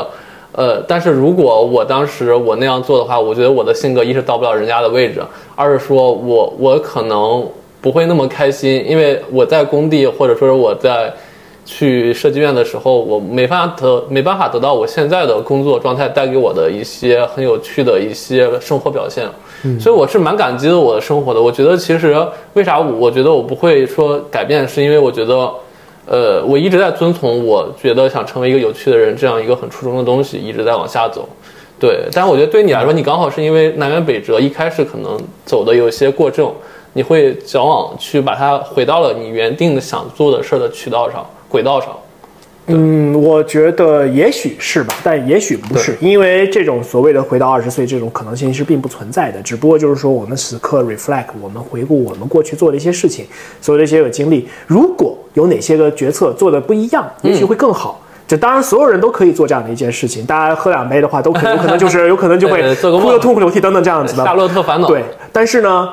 我觉得对于你来说，其实有一条主线，其实一直都在的，那就是成为一个有趣的人。那可能当中有一些个泛指。枝叶散出来的东西，可能你会寻求，你依然会寻求一个，就是说在社会的这样的一个认知当中，必然比较很 decent，比较比较好的，比较靠谱的，然后比较就是社会地位比较好的这样的一个职业。对，比如说，比如说你的前司，你的现在 现在的公司，我以及我司，对对？对对对，这就是在社会地位这件事情上，其实你是已经达成了你这样的一个目标。对。但是呢，如果我们打打翻重来再来一遍，我觉得你依然很有可能会选择这样一条路径，就是在成为一个有趣的人的前提之下，你会选择不同的地。方不同的公司，不同的人来去来和他给你构建一层，构建一重，就是一套不太一样的这样的一个关系。但是你背后的这个主心骨依然是在的。对，我觉得对于很多人来说，他们在某一个某一个时间点或者某个时间段，他们午夜梦回，然后去重新去回想，陷入了无穷无尽的一个精神内耗。我觉得很有可能是因为他们一要么是没有。还是没有找到自己背后的这个主心骨。你做这个事情，你这个职业规划、职业发展，还有你怎么样做得更好，怎么样做得更佳的时候，你的主心骨在什么一个地方？什么样的事情能让你快乐？一你是没有找到；第二就是你此时此刻或者很长一段时间做的这件事情，是完全违背了你自己的主心骨的这套东西的。比如说碰到很糟糕的老板，碰到很糟糕的职场环境，遇到糟糕老板这件事儿，我觉得我运气好，是因为我可能大部分老板都挺好，唯一遇到那个差的，你也知道，也是导致我封闭四年了。对，但是对，但是可能选择做自己这件事儿是需要你去弄，因为很多人会屈从于糟糕的老板。对。然后比如说有的人，比如说他的他的主心骨就是说我就是要赚足够的多的钱，而这种可能是可能是一些偏销售的一个思维。因为什么？销售的思维就是销售的思维就是我为了达成我的一个目标，我可以把我自己的感受放到特别特别的后面。嗯。然后呢，我会优先把我把我的目标放在我要伺候的这个人的身身上。所以呢，那哪怕那个人哪向我向我疯狂输出各种脏字儿，只要我能把他伺候好，把我的目标达成了，我钱赚到了，我单签到了，那我不是很 care。我签完单子之后，很有可能找个 KTV 开始开十几瓶红酒开始骂街，开始骂街，骂完之后第二天又是一条好汉。有的人他就是他是这样的一种生活方式，这种这样的一种主心骨跟这样的一种职业理想的方式，我觉得也是完全没有任何没问题，只要你能够自洽。对，只要能自洽。对，哎，但是我我其实我一直有遗憾，是我觉得我其实内心一直希望是我不跳槽的，我一直希望我是在一个公司终老的，就是，但是就是我的性格可能就导致了我一旦发现我不那么有趣，或者说有些内耗的时候，我会选择及时回到。你看，这又是一个主，这又是一个刚才主心骨这个理论的这样的一个一个一个一个一个实践嘛，对不对？嗯，只要你能够一直做这样的一个有趣的一个人。哪怕你在，不管是你在一个经常变动的一个环境，还是在一个极其稳定的一个环境，如果极其稳定的环境能够给你这样的一个空间，比如说遇到了一个不错的老板，像 Billy 那样的，或者说比较不需要不错的一个共事的一个人，然后能够给你这个空间去 empower，去赋能。哎呀妈，这个词真的，这个词真的是太可。回头再说吧，就是一个一个一个一个黑话，这个黑话真的是能够去赋能你，让你去不断的去探索你自己的这个认知，还有你的创作或者你的创意的一个边界，让你不断的去刷新你，成为你一个一个一一直做一个很有趣的一个人，立于时代潮头的一个人。那你待在这样的一个地方，一直在干。为何不可？对对，这是最最圆满的。所以所以我觉得就是我们结个尾，就是我我我我们最开始说了，你幻想的你的职业生涯只剩下来想了吗？我觉得这个事儿我们可以给个定义了，就是我觉得就是人不管年纪多大，你的职业生涯绝对不是只有想，因为我们俩刚才也聊了，觉得我觉得中间那个观点是没问题的，就是所谓的职业理想这东西，无非就是让你的多巴胺能够分泌的更多，在职场这个领域里。所以我觉得不管你多大，你职场多受挫，或者说走得多高。你接下来你的职业理想其实就是让你的多巴胺维持在比较好的一个状态，所以这可能是你接下来去如何去让这件事儿发生的一个状态的一个行为模式。它不会说是只想，对，哪怕是你现在失去了一个很好的工作，但是其实如果我的话，我就去看能不能开个面馆，因为我对对对，虽然很不切实际了，但是我会想。对，那没有什么不切实际的，去做去做。你可以，你可以开，你可以成为那个最有趣的开面馆的人。对，所以，所以我觉得就是我回到我们做这个电台的初衷。我们虽然名字起的可能有些悲观，但我还是想说这是一个很乐观的电台。我们其实是从“离”这个字儿去找寻一个。让自己自洽和开心的一个新的职场职业的一个方式。我觉得我我可以给咱们这个离起一个定义，这个离并不是离开，对，而是抽离。嗯，我们把我们我们听我们节目的这个朋友们啊，你们可以此时此刻就把那些个 KPI、那些个 deadline、那些个同事之间的八卦、那些烦人的老板、烦人的同事下属都先开，都先放开，然后我们此刻抽离出来。嗯，然后呢，我们抽离出来干什么呢？我们好好想想看，我们的工作到底该干嘛？我们的主心骨在不在？对，这根主心骨到底能不能在指在指引我做事的过程当中，让我们产生足够多的多巴胺，让我们继续的把我们此刻做的事情再往前进？嗯，然后呢，达成我们的一些个人生的一些个阶段性的一些个目标，让你觉得说我此时此刻或者是这段时间做的事情是值得的。嗯，好，那么此刻的抽离就完成了，就是值得的。所以，我我觉得此刻我又更加的坚定的就是说，我们做的这个，嗯，做的这个职业理想，对，抽离。并且好好想一想，对，是一个相当不错的一个点，挺好的。我对我觉得这个这个真的挺好。我那天想完之后，我觉得这个一定是一个很积极的一个电台。所以这一期我们其实就是给我们这个未来的节目的找到了一个很好的一个定调跟一个 positioning 一个定位。行，那快两个小时了，太能聊了吧？你怎么剪啊？你要怎么剪？我快速听。行，那第一期就先到这里，然后接下来我们就是未来可期吧。对，未来可期，我们会找到更多的朋友来聊更多的抽离的思想。会会找很多有意思的人，然后不管他们可能在哪个状态吧，可能会有一些世界五百强的 CEO 什么的。这么牛的吗？呃，就我瞎说的，可能我也请不到，也有可能很多是零零后的小朋友啊。我觉得我们找到的这些所有人都是，呃，怎么去抽离自己？我们去跟他聊的是这个话题。对，抽离出当下，好好想想自己。有些可能已经抽离出来了，有些可能是聊完之后他会抽离出来。我觉得这是我们的目的。嗯，赞。赞赞赞赞。好，谢谢 Will，谢谢 Will，好，谢谢大家，拜拜。